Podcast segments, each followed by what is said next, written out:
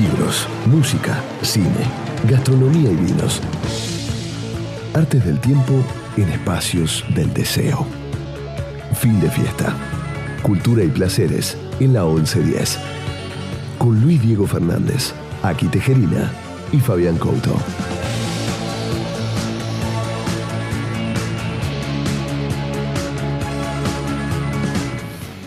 ¿Cómo andan amigos? Aquí estamos arrancando fin de fiesta 2202, ya estamos en diciembre, hoy es el 8 de diciembre, es el Día de la Virgen. Así estamos es. todos muy virginales ¿Virgen por eso. Un saludo a todas las A vírgenes. todas las vírgenes.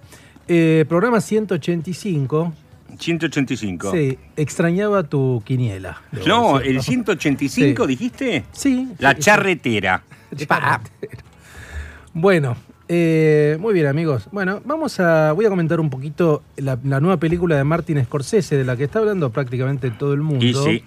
Eh, así que vamos a ser poco originales, pero intentaremos darle un toque fin de fiesta. Me estoy refiriendo al, ir- al irlandés o The Irishman, ¿no? que es la nueva película de Scorsese. Su película 25, estaba repasando toda su filmografía. Yo pensé que tenía más películas. Son, en verdad son 25 largos de ficción y tiene algunos otros documentales, Claro. y qué sé yo. Como Pero, el de los Rolling Stones. por Y el de ejemplo, Dylan. por ejemplo, Y el el de de Dylan, Dylan, claro. ese- exactamente. Bueno, The Irishman es la película número 25 de Scorsese. El costo fue, primero unos datos que tienen que ver con lo técnico, que a mí me, a mí me divierte todo el problema que hubo con la distribución de esta película. Un filme de 150 millones de dólares, ¿no? Sí. ambientado durante tres décadas. Ahora vamos a contar un poco cómo hizo eso. Los 50, los 60 y los 70 con eh, cuestiones interesantes, como les decía, lo narrativo, lo visual, en los efectos especiales.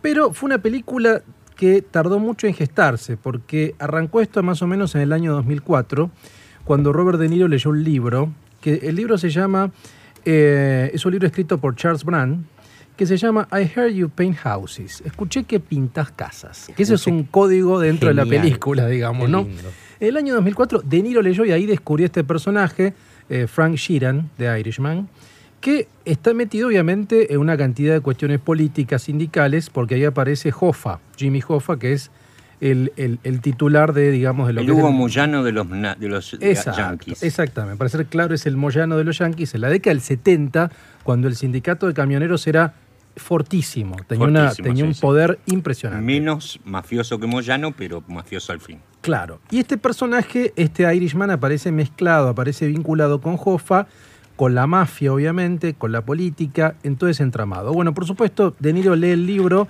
eh, descubre al irlandés, se lo comento a su, a su amigo Scorsese en el año 2004, y ahí empiezan a tejer esto que recién se estrena este año, o sea, tardó muchísimos años, ¿no? Bueno, el tema fue la financiación. Consiguieron que Netflix financie la película. Así Y ahí es. aparece el tema de la batalla de los exhibidores, porque obviamente fue un estreno por Netflix. Sí, ¿no? sí. Netflix somos nosotros, ¿no? Que pagamos la suscripción, o sea que somos un poco Y productores. de- somos todos, claro, exactamente. somos todos. Somos todos. Eh, y hubo una extensa batalla legal entre los exhibidores tradicionales, las salas de cine, etcétera, y Netflix. Acá en Argentina finalmente la exhibieron dos salas de cine. En GBA y en Cava, nada más. Y el resto, Netflix. En el resto del mundo, por De ejemplo. hecho, pasó bastante desapercibida para una película de ese tamaño. Claro, bueno, lo Yo que la vi pasa en es cine, que. yo la vi en cine. Claro. Bueno, es una película. eh, Vicky Street la vio en cine, muy bien. Sí. Yo no la vi primera en al cine. Yo no la vi en cine.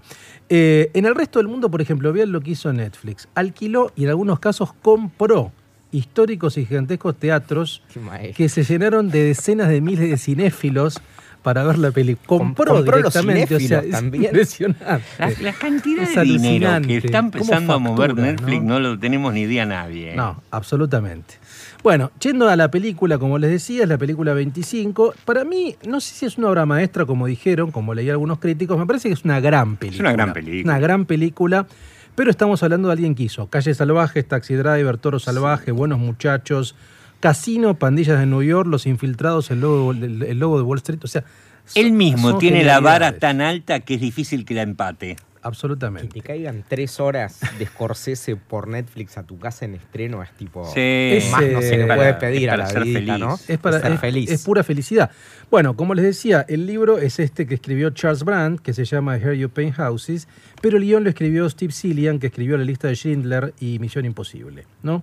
¿Qué es lo que se narra? Bueno, para mí tiene, es algo así como el cierre de la trilogía de Godfellas, Casino y Sí. esta. Me parece que ahí se cierra todo un ciclo en lo que tiene que ver con el mundo de la mafia, que siempre narró Scorsese en estas películas, ¿no? De manera más obvia, de manera un poco más oculta, etcétera.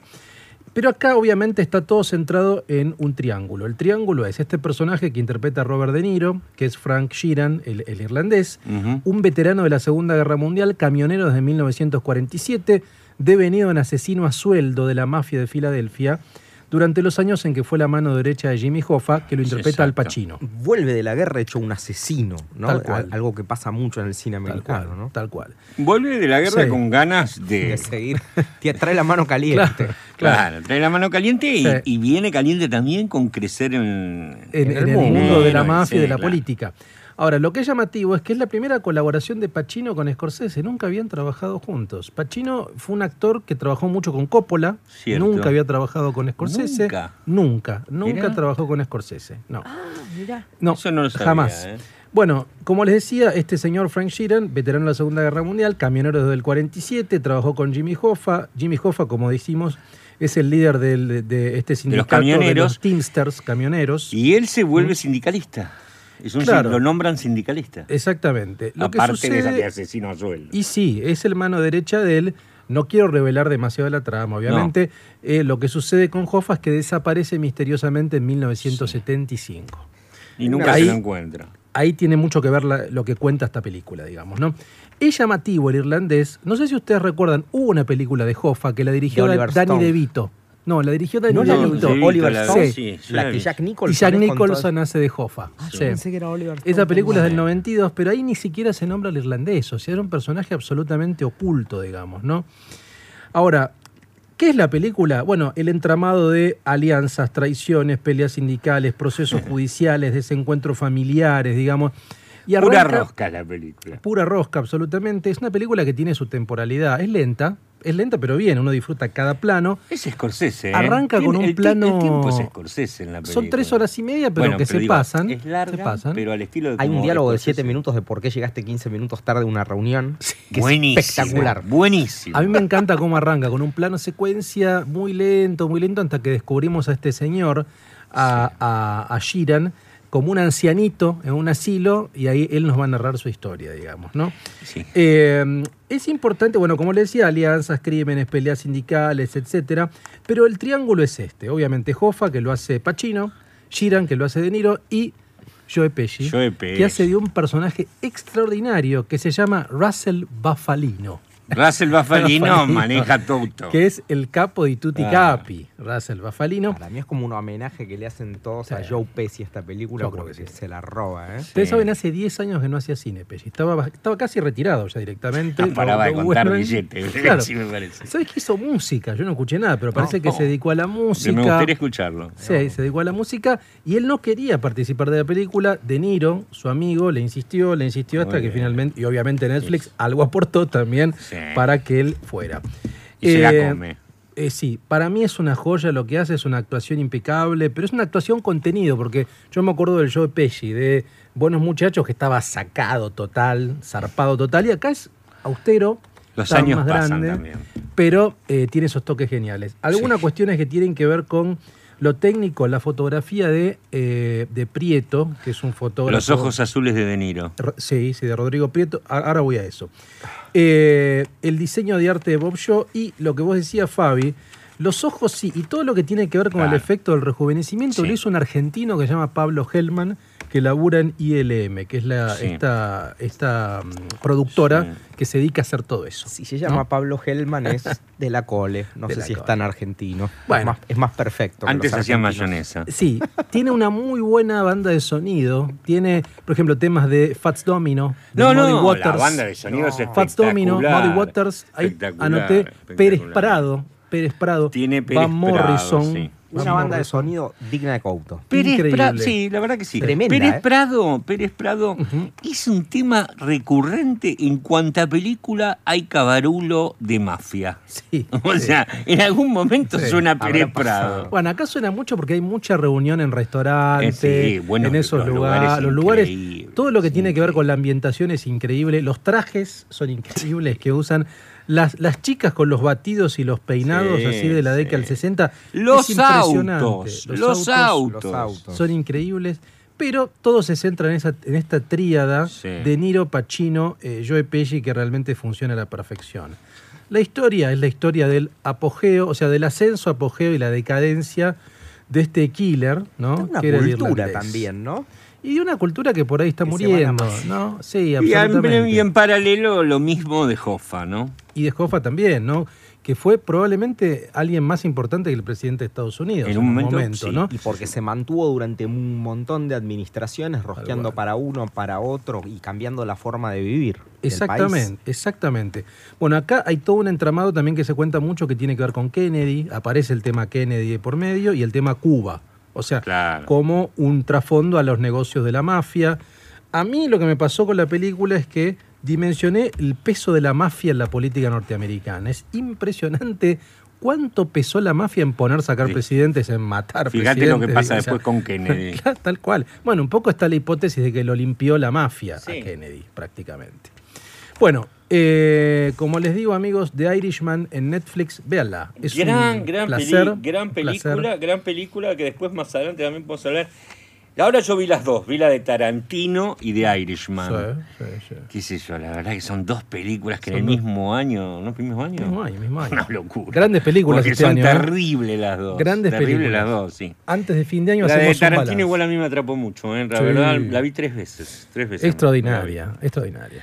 Muy bien, estos señores, tres veces es poco lo que uno podría escuchar este disco nuevo.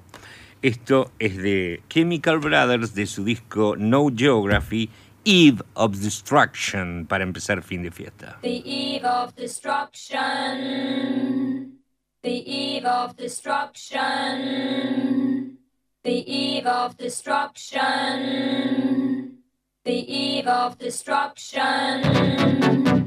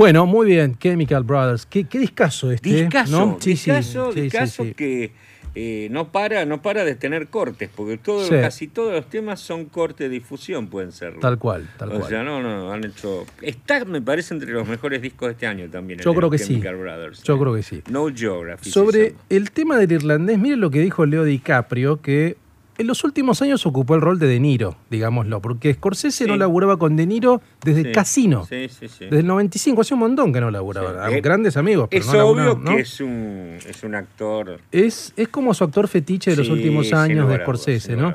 Eh, Leo DiCaprio vio la película y dijo, se desarrolla como una elegía. Es una película acerca de observar lo que has dejado atrás y prepararte para luchar contra eso. Pero para mí lo que es más sorprendente sobre este filme es que Marty, como le dicen sus amigos, Sí. trasciende su propio estilo y crea un filme que se transforma metódicamente en una exploración de nuestra propia mortalidad compartida universalmente. El filme es absolutamente extraordinario, dijo. Sí, yo creo que es una película sobre la muerte, es porque de alguna manera es todo el proceso de. Y sí, el proceso del Pero envejecimiento, el rejuvenecimiento. personaje- Cada eso. personaje, por mínimo ¿No? que sea, aparece un cartelito abajo, murió de ocho balazos. Sí, me Hay, gustó hay mucho. muchos obvios, a mí Eso me también. gustó mucho cómo te presentan al personaje cuando dicen, viste, Pirulo, lo mataron en el baño de, De la cárcel. de la cárcel. Ahora, ¿cómo fue copiado Scorsese? En todo lo que tiene que ver con la estética de gángster, bueno, el caso de Tarantino lo copió mucho, tomó mucho de ahí. Cuando vos dijiste lo de la muerte, me reía recién pues pensaba, sí, es una película que obviamente la muerte está muy presente porque matan sin ningún problema a cualquiera, así sí. que hay. Pero aparte, si te fijas un poco, cada personaje en algún momento de la trama Sí. hace un planteo sobre lo que ha sido el desarrollo de su vida, hacia dónde está yendo un Tal poco, cual. Sí, sí, es como Con lo un cual balance. también está eso de la muerte. Un balance. Hay una escena Sí. genial que es en el bautismo, en la iglesia están todos los actores de Los Sopranos. Todos. Tal cual, Es tal como cual. que no falta ninguno. A mí me encanta esas charlas que tiene eh, De Niro con Pesci tomando vino y mojando el pan en el vino. ¿Viste lo que son? Es una delicia. Buenísimo, Tengo ganas de mojar. Es hermoso, sí, el pan y el vino, ¿no? Podría ser Oporto como podría ser un vino de misa, ¿no? Ese, ¿no? Claro. Que usan, sí. Es muy, rit- es muy de Sí. rituales la película, ¿no? De juntarse. Sí, raro que no, No. comieran canolis, por ejemplo, que Tal también cual. es muy ritual. También labura eh, Harvey Keitel, que hace un personaje breve, Sí, pero sí, que es un sí. mafioso, Angelo, Es no me acuerdo cuánto. Es genio. Es. Harvey Keitel. Claro. Por eso yo tengo la impresión que juntó a todos sus amigos, ¿viste? De Niro, Harvey Sí. Keitel, Joe Pesci, Pacino. ¿Quién no amigo. recuerda a Harvey Keitel haciendo el limpiador? ¿Cómo se llama? El que venía. ahí? Cleaner ahí. The The Cleaner. Claro, Winston, Winston. Sí, sí, el Otra de cosa que me parece genial de la peli es que parecido, viste, que Tarantino reescribe Hitler, reescribe el clan Manson. Ah, Él cuenta algo que en la historia americana todavía no se sabe qué pasó. Sí. Es como una película acá que digan, bueno, ¿quién tiene las manos de Perón? Un- Tal cual. un mito. Sí, Tal sí, cual. sí. Se la juega ahí. También y está- reescribe un poco. todo lo- Y Sí, sí. también está la escena del anillo, cuando Joe Pesci le dice, toma, este anillo lo tienen solamente tres personas. Sí, buenísimo. el Vos anillo sos que el único entrega. irlandés. Voy a decir algo. Vos sabés que a mí me había llamado la atención ya el anillo, verlo puesto en los que lo tenían en la película hasta que Sí. dicen este anillo. Sí. O sea, decías que qué buen Sí. anillo. Y era, el anillo. obviamente era importante. era Ahora, importante. sobre el título del libro que da origen a la película de pintar casas, es como el código. Bueno, de hecho, cuando lo llama Hoffa, De Niro le dice: Escuché que pintás casas. Sí, Sí. sí, pinto casas. Pintar casas era porque eh, liquidaba gente, o sea, cuando matabas quedaba un manchón de sangre, por ejemplo, ¿no? Era un código mafioso que daba Exacto. cuenta de Eh, eso. eh, o sea, es como cuando también dicen en la mafia, ¿a qué se dedica este muchacho? Se dedica a... tiene constructora. Claro, o sea, el trabajo de la mafia siempre fue las constructoras. Las constructoras, tal cual. Ahora, ¿cuánto influyó lo que es la cultura italiana? Y hoy que va a venir un invitado italiano, Exacto. digamos. en- Se lo vamos a preguntar. Se lo podemos preguntar, claro, Se lo vamos a obviamente. preguntar. ¿Cuánto influyó la tradición italiana en Estados Unidos? Es impresionante, Impresionante. cómo en la, en la cultura, en la gastronomía, Impresionante. la política, es muy fuerte. Estados ¿eh? Unidos es un fuerte. Little Italy. No es que tiene Little Italy, Claro. es un Little Italy. un poco. Es muy eh, pesado esa A mí me herencia. Sí, pareció alucinante grande, en la película, grande. Que es algo que no se muestra mucho en las películas de la mafia. Sí. Coppola lo muestra. Es la relación de las hijas con él, el, Muy el buena, temor. muy buena. Y por Muy eso lo acepta la hija de la Jofa porque se llama Jimmy. Claro, Y no claro. todos los amigos que era el sacadedos, el come ojos, el Sí, muela. sí. Sí. Que le Sí, temía. ¿Viste cómo le temía a la niña Joe Pesci? Es espectacular. Tremenda, tremenda. Buenísimo. eso. No, es cierto, claro, está todo el vínculo de él con sus hijas, eh, que se mantiene hasta el final, eso. Es toda Muy una bueno también. Muy, muy larga. ¿Cuánto- ¿En cuántas familias así, pesutis, pasa el que siempre hay un hijo que toda la vida sospecha de que su viejo no andaba en cosas, Claro. que siempre andaba en algo turbio, pero Sí, cual. sí. nunca nadie, lo, a muchos que se han- el viejo se está muriendo y Sí. le dicen, papá, decime la verdad, Tal vos eras cual. esto. Tal cual. Pasa en esta Y película. sí, pas- pasan por eso. ta- También tiene toda una cuestión familiar, toda una cuestión Sí, de la sí, trama sí, familiar que explora mucho Scorsese, el vínculo con las hijas y demás. Ahora, todo un capítulo aparte respecto al efecto rejuvenecimiento. Y Tremendo, los ojos y, la, y la, la cara. Porque realmente está hecho con mucha sutileza. digamos, muy ¿no? bien Es hecho. sutil. está, muy bien hecho. Porque a veces queda medio bizarro. es natural ¿viste? todo, parece. Sí, sí, sí, claro, porque el desafío era cómo mantenés tres décadas, 50, 60, 70, con personajes que tienen, o sea, ¿cuántos años tiene De Niro? 70 y pico. Todos tienen Pacino, 70. Arriba de más. 70. Todos tienen más o menos 70. Claro, entonces, ¿cómo lográs La- el la- la- efecto? la vida real En real, en, en la vida real, digamos, ¿no? ¿Cómo lo lográs? Y bueno, me parece que se logró bastante bien. esa- Muy bien, ese- muy bien, muy bien. Los ojos de De Niro, ¿viste? los ojos celestes de, de Sí. irlandés que tiene. Sí, Ay, Donato. Está sonando algo, está sonando algo. Donato. Eh, Donato de Santos que viene del programa. Bueno, eh, no, efectivamente que el, el- el efecto de ese rejuvenecimiento queda bien hecho. Hay otras películas donde puede parecer un poco más forzado, digamos, ¿no? Bueno, alguien que se quejaba de, por ejemplo, te dicen que en El Padrino no hubiera sido El Padrino si, a- si lo hubieran envejecido a, A- Mar- a Marlon. a Brando, y- claro. pero, pero ese papel lo hace De Niro, Claro. que está buenísimo. Sí, y además El Padrino 2 para mí hasta es mejor que la... Bueno, por lo menos yo creo que prefiero la 2 que la 1. A mí me encanta la 2. Me parece toda esa historia de él llegando de Italia, haciéndose el capo mafia de eh, Manhattan y toda esa me parece extraordinaria. Sí, sí, está y buenísimo. cómo iba masacrando a todos, ahí era, es muy buena. Bueno, esta, por ejemplo, algunos críticos dijeron que es como el padrino de Scorsese. Y tiene algo de eso, tiene, es como una suerte de padrino de Scorsese este personaje. Y ¿no? sí, toda esa En polémica, modo, ¿no? viste, de mucha gente diciendo cómo puede ser que dure tres horas y media y gente Bueno. explicando cómo mirarla, parar Sí. en el minuto 42. Qué hincha Yo creo, pero la gente se hace drama por la longitud de las películas, me parece tan torre eso. Sí, dura tres horas, loco, bancar. Además, si la tenés en Netflix, podés pausarla cuando quieras, loco. Te vas al porque, baño, a yo, yo, no yo sé. iba a eso, ¿viste? Porque yo conozco mucha gente que dice, "Eh, pero dura tres horas y media, me lo han dicho. Pero antes ibas al cine y está bien, si no te ponían un intervalo, te meabas en la butaca. Pero acá Sí, sí. Tenés Netflix, lo parás, vas, Obvio. comés, te servís un whisky. Obvio. O sea, todo. Tal cual. O sea, me parece que es O sea, una ¿cuál es el problema? No sé, es una queja de- inconducente. Vean esta película porque es Sí, extraordinaria. véanla, véanla. eh, el irlandés de Scorsese. Muy bueno. Vamos muy, a bueno y Sí. aparte hay que aprovechar porque Scorsese no sé cuánto tiempo más va a Ya seguir está en un proyecto nuevo con Leo DiCaprio y con Claro, De Niro. sí, y con los dos. Pero en cualquier momento sí. dice, me dedico a, a, a los vinos. pintar, cerrar. ca- a, a pintar a casas. pintar casas. Babasónicos, escamas. Estos también pintan casas.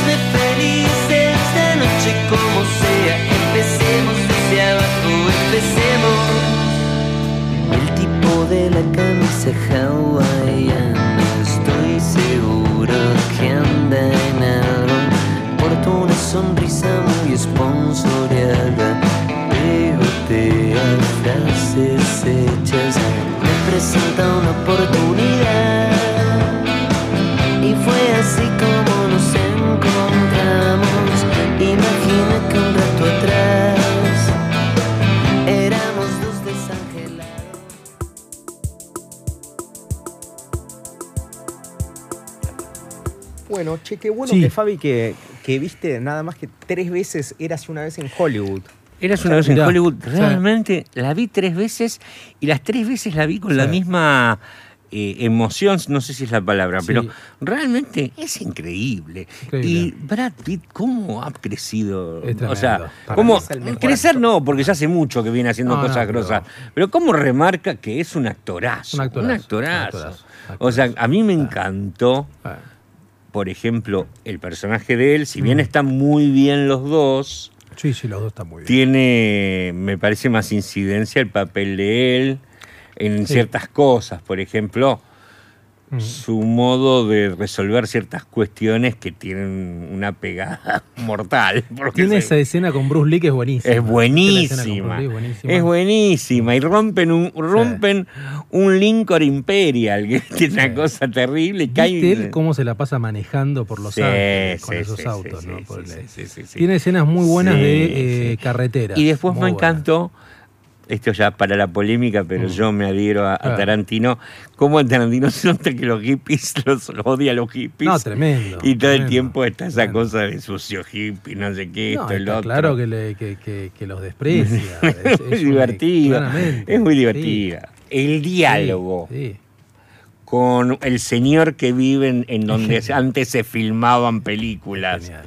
Y que él va a ver cómo está ese señor. O sea, es buenísimo. En un momento es un diálogo de, de- de dos, de dos idiotas. No, no, es genial, es genial. Ahora, lo que tiene Brad Pitt además es como un actor, como Cary Grant, ¿viste esos actores Sí, clásicos? Ya el tipo tiene sí, una presencia, Sí, ya es muy clásico. tiene una imagen, digamos, tiene una forma de caminar, ¿viste? Entre canchero, Yo- cool, pero yo creo ¿no? que Brad Pitt en esta película un poco, por la, por, por la época y el Mm. estilo que él tiene y qué sé yo, está todo el tiempo imitando un poquitín a James Dean. En Sí, esta película, tiene En algo, esta película. sí, tiene como fuma, Sí.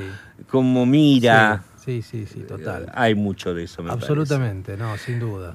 Para No, mí el temazo que aborda esta peli Ah. es la amistad que arranca en, como una relación laboral. ¿Viste esas Claro. amistades de- Exacto, de laburo exacto, exacto. que vas al frente, ganás batallas, Exacto. luchas guita? No, la relación de ellos Sí, dos es genial. La relación de Es genial, es entrañable, ¿no? Sí, sí, y claro, sí. tiene cosas muy buenas. Me faltó, ¿saben qué? El Ah. cameo de Tarantino en la película. El aparecer cierto, Tarantino contando No, no está. una pequeña historia como siempre hace, que sus historias cuando él aparece haciendo un personaje son geniales. De todos modos, yo creo que Tarantino le cedió su monólogo típico de película a cuando eh, el productor, que es este, Sí, le, le dice, ¿por qué haces pel- papeles de malo en las películas? Todo eso de por qué no debería no hacer de malo en las películas, como Sí. le- se lo explica en el, en el restaurante, sí. es genial. Es Es, un genial. diálogo de Tarantino genial. Y después tenés toda la subtrama de eh, Polanski con Sharon Tate, ¿no? Que está muy bien. ¿eh? buenísimo, Ella es preciosa. buenísimo. Ella es divina. Es preciosa. divina, divina. Y, y Este, Polanski está y buenísimo. está muy bien. Está Me muy encanta bien. la escena de la mansión Playboy. Sí, la donde mansión entran ahí y salen a bailar todo. Está muy bien. Qué bueno la Aparte, Sí. es la mansión Playboy lo que ves. o Es la mansión Playboy han- real, Han claro, contratado claro. la mansión Playboy y la han puesto de nuevo. Me llamó mucho la atención poniendo a full cosas como de la película hace los carteles de los lugares Sí. de Los Ángeles de esa época, los neones. Sí. ¿Vieron cuando Sí. se empieza a prender la noche en Los Ángeles y se prenden los carteles? Sí. La cantidad de carteles gigantes tal cual hechos que prende Tarantino. Tal cual, tal cual. Impresionante. Está muy bien filmada la ciudad. O sea, es una ciudad tan filmada, Los Ángeles, pero él la filma de una manera medio old school, ¿viste? Que hasta, hasta la textura es medio como old school, el sonido. Sí. Es muy como Es muy analógico. bueno el sonido. ¿eh? pero es muy Sí, bueno el sonido. Es muy bueno. Y sí, bueno, sí. y el color. Los colores eso. medio pasteles. El lugar, todo- el lugar mexicano donde van a tomar margaritas, Sí. yo fui.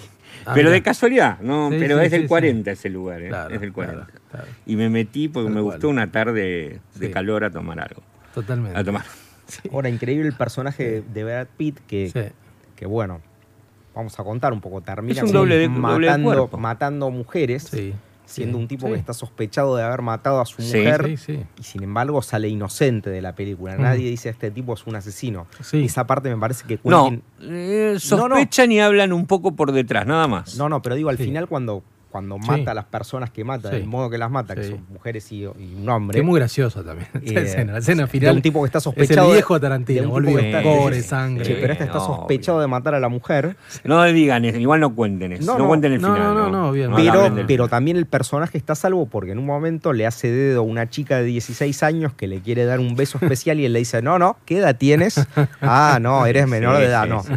Está... No, lo que pasa es la película. Malísima es la muy, niña. eh, La niña era malísima. esa era ¿no? más Si mala- la pensás. La película es muy políticamente incorrecta en ese sentido. Es muy a contrapelo. En los o sea, contrapelo es del los- discurso Es el hoy. 69. Y sí, obvio. O sea, Radantino Obvio, respeta obvio. también el, el estilo del momento ¿no? Obviamente. y de la época. En Pasa que es está. el 69 hoy. Y hoy el discurso de hoy es lo opuesto. ¿Viste? Como Ah, pero bueno, la película el tipo- transcurre la en el película está muy 69, bien, digamos, porque 69.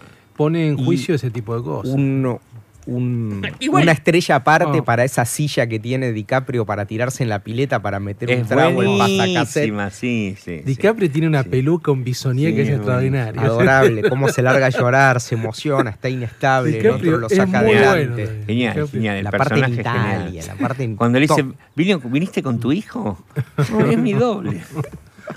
Y tiene la escena esa muy linda con la nena en la película. Cuando él filma la película, Uf, dentro de la película es muy Qué linda. la escena. nena, ¿no? Sí, Qué buena divina. actuación la de Muy la nena, ¿no? ¿Quién será la nena?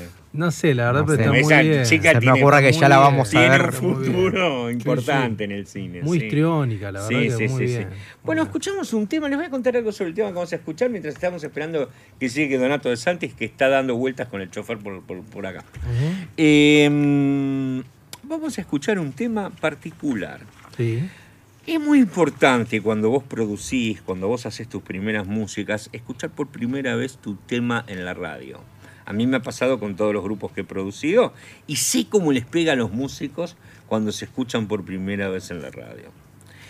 Eh, me cuesta encontrar ciertas cosas de hoy día que realmente me, me den ganas de escuchar y de escuchar entero.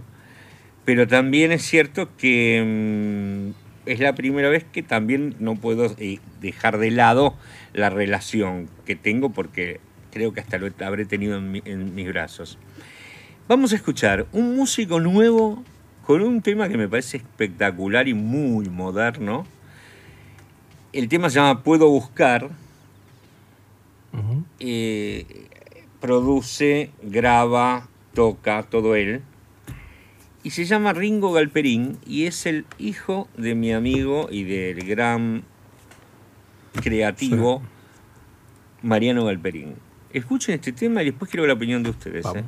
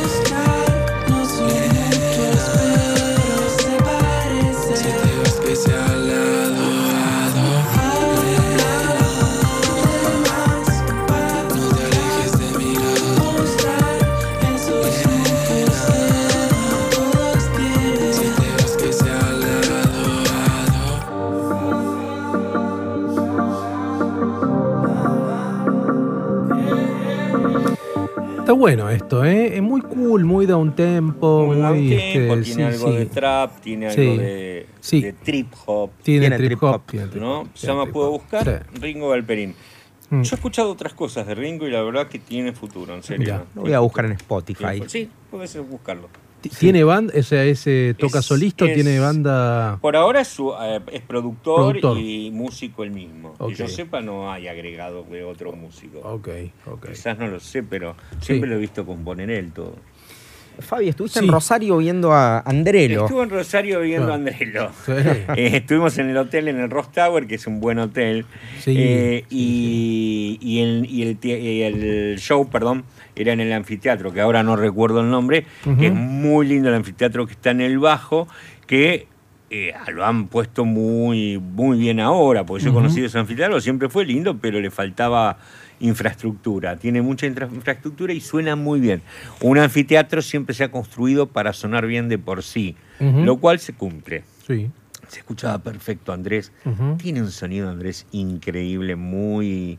Viene de hacer una gira de más de 200 shows, Sí. entonces está muy afilado. ¿Banda grande? ¿Mucho? No, no, la ¿Cómo es banda, no, no, la banda es un violero increíble al estilo del Blue Reed, así, Claro. muy virtuoso. Sí. Un bajista sólido, un baterista impresionante. Y, sí. Y él. Y él. y él. Y el que toca piano, El guitarra. que toca piano eventualmente, más que nada claro. están cantando. Digamos que la banda es un gran trío. ¿eh? Ah, perdón, me estoy olvidando, no, no, eh, Ok. discúlpenme. Eh, tiene muy buen tecladista también detrás. ¿Caño? ¿Algún caño? No, no, no, no, tiene un muy buen tecladista Claro. detrás. A mí me pareció que la banda está menos rockera que cuando estaba Valte, etcétera, pero Sí. está como más voladora, Sí, distinta, sí, tiene sí, una sí. cosa de rock Sí. californiano de los Exacto. 70, Totalmente. medio Fleetwood Mac, tiene un sonidón. Yo Él siempre tuvo un sonido también medio faces, Andrés, en algunas, Sí. en algunas canciones, yo, ¿no? yo pregunté si eran americanos Claro. algunos. Y no, no, no, son españoles y, y son este, músicos de él, pero sí, suenan muy americanos por, por lo perfecto que suenan. Claro. Andrés, Perfectos, Andrés está muy exigente con el sonido y viste, entonces Claro. siempre le encuentra un poco el, el- el pelo al huevo, viste, con el sonido, Sí. pero sonó impresionante. La gente no paraba de corear, debe haber pasado lo mismo acá, no paraba, no paraba de corear los temas, estaba enloquecido ¿Y qué hace? Rosario. ¿Hace hits? Hace... Un hit tras un otro, hit tras un hit otro. Tras otro, en un momento claro. mete temas nuevos, pero Que son hits. que son hits. O sea, claro. si te volviera a tirar las cartas sobre la mesa, puede hacer otra lista en dos minutos.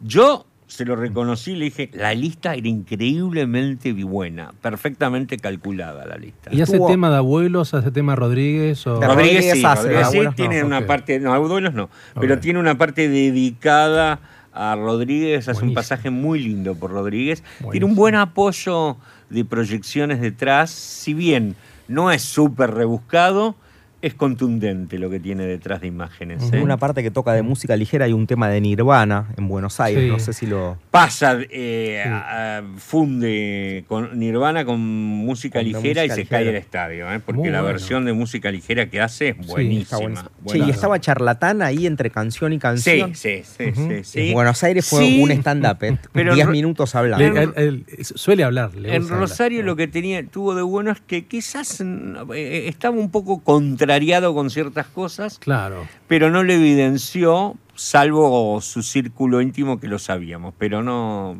no. Claro. O sea, estuvo sí, estuvo comunicativo. Pienso que puede haber estado más comunicativo en el show que vos viste acá, Claro. porque también para él era como muy significativo. De hecho, igual Rosario para un artista de la altura de Andrés eh, es una prueba, es como para otro artista capaz tocar en Chicago. O sea, cual, tienes, tenés que estar muy afilado y, Sí, sí. y es importante que Rosario te, te aclame, ¿no? Para terminar bien las cosas. Tal Por cual. algo una gira tan grande como la que viene haciendo Andrés, eh, anteúltimo show es Rosario y último show es Buenos Aires. Y ya tocó en todo el país Claro. y afuera, en toda España, ¿no? Ahora arranca la gira europea, en la cual creo que el primer show es Berlín y va a Praga, va a mil lugares. ¿eh? Claro. ¿Qué paz me dio Claro. antes de salir para, para el recital? Agarré y dije, no, dejo el teléfono, no lo llevo.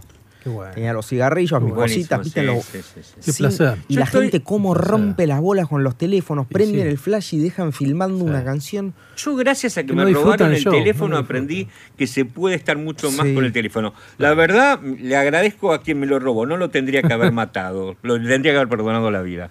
Ahora, este, el, el- Em, el, eh, cover de Soda, ¿cómo Sí. lo hace Andrés? Porque Lo hace lo muy hace- bien. No, pero ¿en, en- en Viene qué canta- registro? Viene eh, más- cantando como un ¿Cómo lo cambia? y canta, Claro. y- y Ah, canta bien, muy rockero, bien Viene de, un, viene de un tema de él que yo ahora no te sabía decir cuál Sí. era. Se engancha con Nirvana Claro. y de Nirvana pasa a todo el tema de Soda. Claro. Y lo que está muy bueno y es un poco golpe fuerte, que atrás tenés todos los idos del rock y ahí termina con Gustavo, que es cuando está Ahora, sonando. ¿y cómo era el vínculo entre ellos dos? ¿Eran amigos, Gustavo y No Andrés? eran amigos, pero se relación? respetaban y se querían, pero no eran amigos. Claro. no eran- Porque estéticamente eran distintos, no son muy distintos. No eran, no eran amigos. Igual Andrés tiene como una relación amistosa con muchos músicos. O sea, a él le gusta la música, le gustan los músicos. Sí. Y en general nos. Salvo alguna que otra pelea que ha tenido con Charlie García en un, en, en Sí, un me momento por polleras.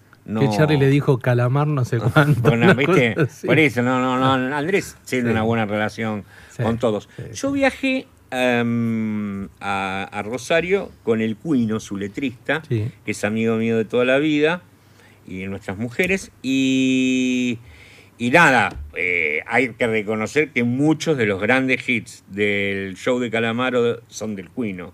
Y de Andrés, pero son del Cuino fundamentalmente. Claro, claro. Son los que la gente más Los que más tararea. conoce, claro. Y de hecho claro. me sorprendió cómo la gente reconoce al Cuino, pese a que es como la sombra de Andrés, porque nadie Claro, lo ha visto mucho. Claro. Si bien el Salmón debe tener 22 temas firmados juntos. Pero es, un, es una máquina creativa. Es una máquina de hacer temas, ¿sí? Así que este estuvo bueno porque es- eso tuve, tuve otra visión también de, ¿Estuvo en España ya con este show? de ¿Hizo- sí, hizo España sí, ya? sí, sí, este claro. show viene a recorrer Viene toda todo en España. Bolivia de se hecho, apunó, yo lo fui siguiendo en Claro. Twitter. De hecho, sí, viene contando aparte de la gira. Claro. Pero aparte, este show justamente ahora viene Europa, pero ya no viene España, porque España sí lo hizo todo. Ahora viene Europa, todos los otros países que va. Claro. Que Es son en como- España él son es como local, es 10, local. O- o- Local es más que es más local. que local, ¿no? Andrés en España Claro. es Gardel. Sí, tal cual. Gardel, en serio, eh, hoy día. Sí, sí, sí, Hoy no día es así. duda, no. Vamos a escuchar, hablando de eso, un tema en el que canta Andrés, canta Vicentico, Sí. pero el tema es del Cuino, de su disco solista. El Cuino hizo un, un disco hace mucho tiempo que se llamaba Cuino y sus amigos. Y todos los que le debían un favor al Cuino cantan en este disco. Aquí vamos a escuchar este tema. El tema se llama Eva y por favor presten atención a la letra.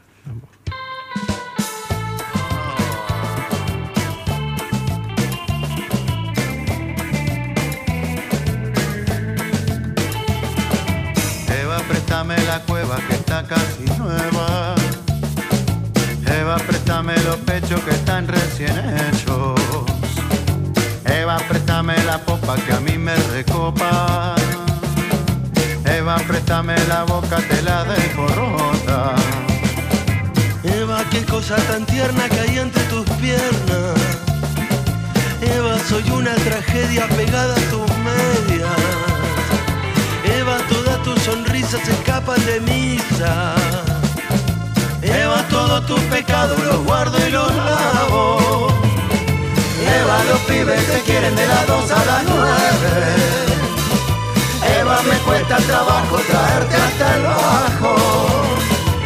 Eva, como tu empanada no me gusta nada. Eva, empieza el invierno y el verano acaba.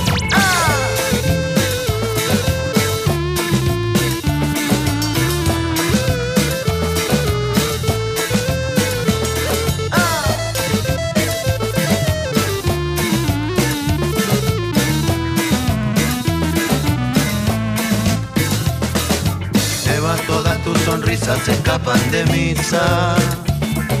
Eva, todos tus pecados los guardo y los lavo. Eva, los pibes te quieren de las dos a las nueve.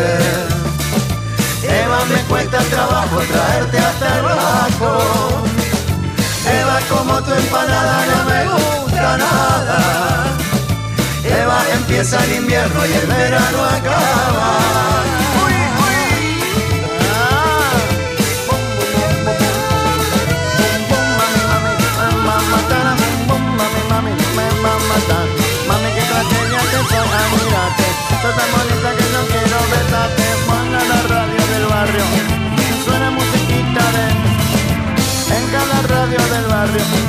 Suena musiquita tuya, Eva, qué tragedia tenerte.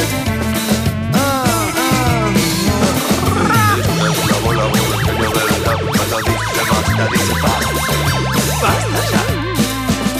Dice basta ya.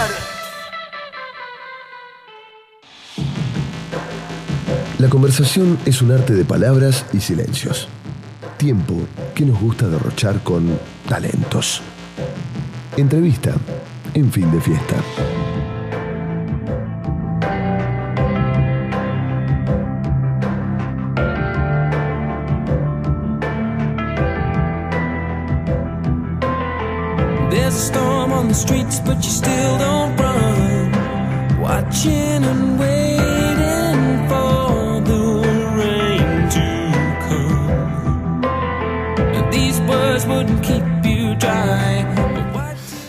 Bueno, muy bien, vamos a presentar a nuestro invitado.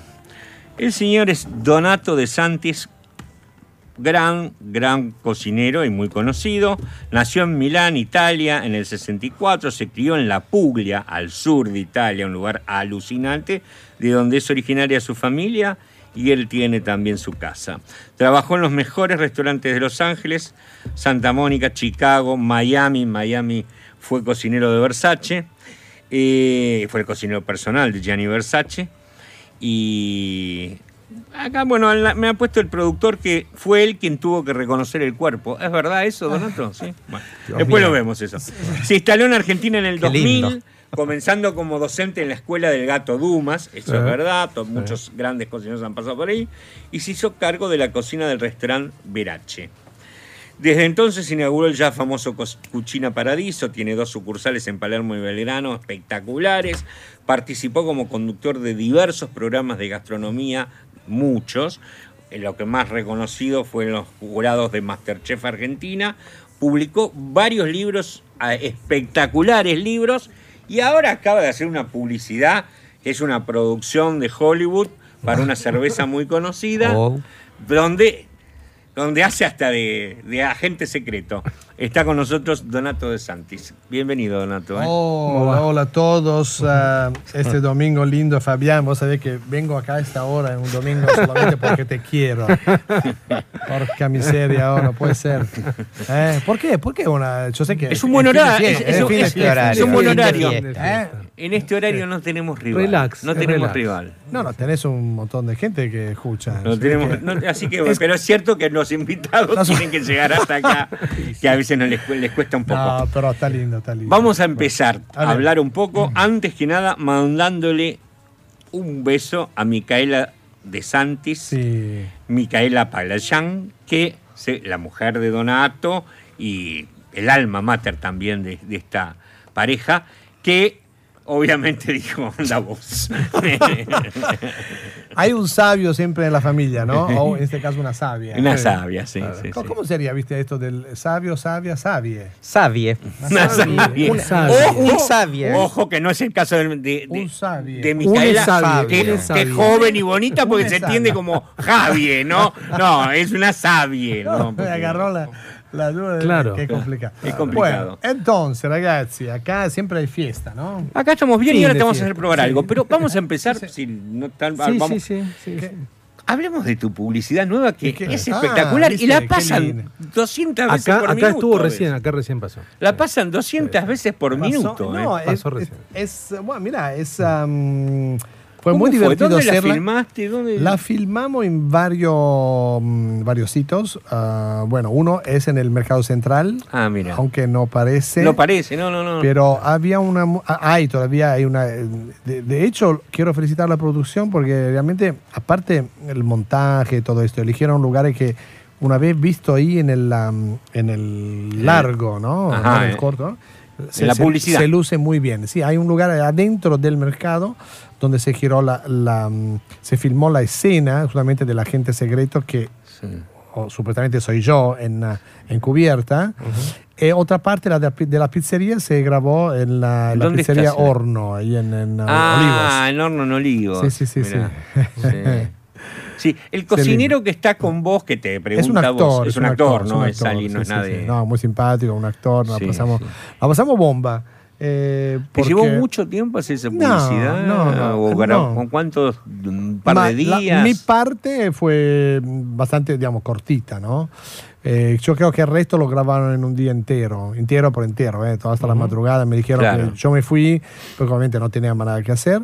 Ahí, eh, mm, pero fu- fue muy divertido sincronizar esto de la máscara, que hubo una, una máscara posta, ¿viste? Esta, esta Yo puesta creo que de todo el mundo cine, la vio, ¿sí? pero bueno, es como una especie de la película, ¿cómo se llama la que hace? mm, Contra Misión cara. Imposible. No, Misión eh, Imposible, Misión exacto. Imposible. Misión Ah, Misión ok. Imposible. Un poco Misión Imposible, Claro. un poco James Bond. Un poco de contracara, cara contra cara, y en un momento es esa contracara. Donato, Sí, quien, quien se supone que no es Donato, se saca una máscara de, y es Donato. Eh, porque yo, yo voy Donato hasta y- Bélgica, a- porque Ah, viste, sí. está, está esta cosa de la, de la Sí, de levadura, las ¿no? levadura de de la cerveza, película.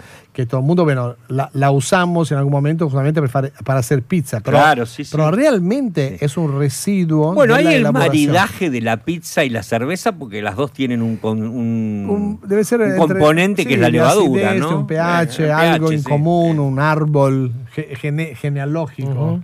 Ahora la pregunta del millón. ¿Se viene la pizza de la cerveza por Donato?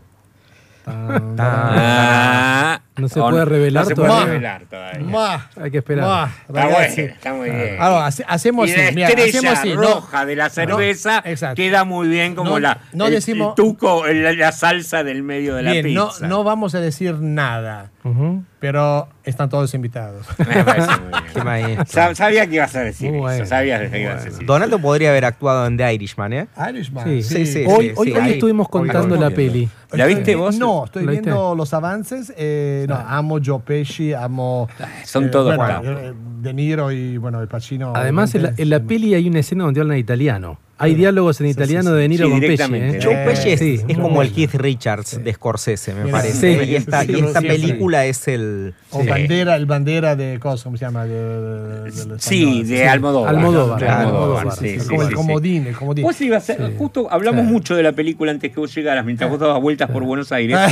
y eh, vos tenías una pregunta que le ibas a hacer que A tenía ver. que ver con la No, película. no, no. En general yo estaba hablando Sí. sobre la película. El impacto que tuvo la cultura italiana en Estados Unidos es Sí, infernal. sí, sí, Eso sí. se ve mucho en la gastronomía también, Mm, me parece. sí, ¿no? bueno, vos pensás que la, la cultura y la subcultura en aquella época, Argentina vivió algo, no digo igual, pero paralelo en términos de, de variedad de personas, de inmigrantes, ¿no? Final 800, mi- me- medio 800, digamos. No, mientras que en Estados Unidos... Pará. En Estados Unidos Hagamos una pausa. Eh, va, el y pro- después va- nos contás. va el noticiero y nos contás qué está pasando. Muy bien. Estamos acá con Donato De Santis, Ujú. que nos visita, y Luis le acababa de hacer una Quedó pregunta. pendiente ¿Querés la pregunta. Sí, él iba a hablar era- sobre... Porque hoy arrancamos hablando sobre The Irishman de Sí. Scorsese. Yo hice como una reseña de la película, pero me impactó, entre muchas cuestiones, el peso de la tradición italiana Sí. en Estados Unidos y además en la cuestión gastronómica, porque en la película hay mucha escena en restaurantes. Sí, hay todo mucho bueno, vino, sí, comen pan y vino, vino. todo el tiempo. Eh, Y precisamente en hay Nueva mucho- York, ¿no? Sí, en O New sea, York, ¿no? en New York, Sí, claro. ¿no? La- New York, ok, Sí. New York vivió entre otras ciudades, ¿no? Es es el primer puerto de desembarque, eh, igual como lo fue Montevideo, Buenos Aires, San Paulo, entre otros en el mundo, ¿no? De, lo- de, lo- de las grandes migraciones. Imagínate, hacete la película, justamente de la película, en un lugar donde de- desembarcan en una, en una eh, Estados Unidos y también en una Buenos Aires. Mientras que en Buenos Aires no había irlandeses. O sea, vos pensás que en Nueva York No, ya no. el- lo primero que estaban ahí a recibirlos a Sí. todos eran ingleses, irlandeses y algo, digamos, de, de- de- digamos, sajones. Sajón. Acá eran españoles. Sí, sí. Entonces se estableció ya el karma eh, distinto. Entonces lo- los italianos que llegaron, por supuesto, en situaciones mixtas, se- algunos se unieron para hacer frente a las situaciones, digamos, que aunque no eran mafiosas de parte de los italianos, eran mafiosas, necesito porque controlaban eso, los alquileres, controlaban Sí. los lugares donde ir a trabajar, etc. Entonces se unieron, algunos protegidos por la mano negra, ¿no? Y otros, bueno, que hacían justicia propia, o por lo menos hacían policía propia. Claro. Entonces, esta- sí. claro, esto- estos De roces... hecho, que conocían a los que venían de películas, allá. Sí, sí. Policías corruptos irlandeses. Sí, exactamente. Sí, bueno, sí, los sí. que vimos en la película, obviamente siempre son un poquito exageradas, pero no Sí, tanto. obvio, ¿eh? sí. pero no Claro. tanto, ojo.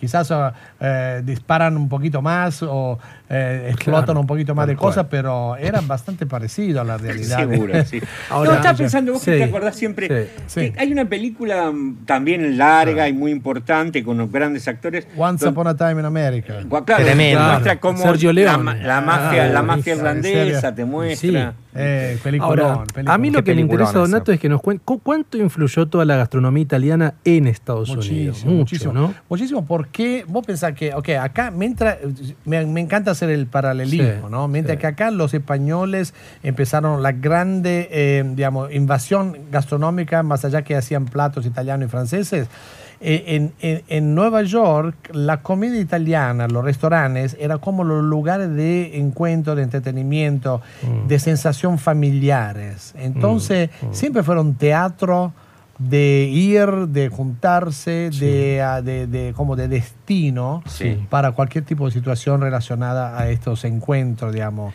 clandestinos, ¿no? Reconozcamos también que la escena más recurrente del cine a través de la historia en que la mafia se ve en el cine, Ah. siempre la mafia cierra negocios En restaurantes. comiendo, Eh, comiendo. sí. Es así. Total. Los Sí, grandes sí. negocios siempre se hacen Sí. en, la, en la mesa y en la cama. Entonces, Sí, en, en varias películas tener las dos cosas, ¿no? Donde hay historias Bueno, de amor, hay, también. hay traiciones, hay, qué sé yo. ah, Creo que eh, es como sí, una, rige un poco a la mafia y a la política. Bueno, Sí, son, son cosas sí. antiguas. Se- sí, Sí, sí. Cuanto más atrás vamos también para ir lejos y no tan lejos, eh, a la época de los romanos también. O sea, Sí. o sea, lo- a- a- hubo siempre este tipo de eh, traiciones, ¿viste? El Senado versus ah, qué sé yo, los nuevos emperadores o la, la plebe. Siempre hubo ese tipo de Sí, roces sí, para el mando, ¿no? Claro. Hasta el día de hoy, esto no, no hay ninguna excepción.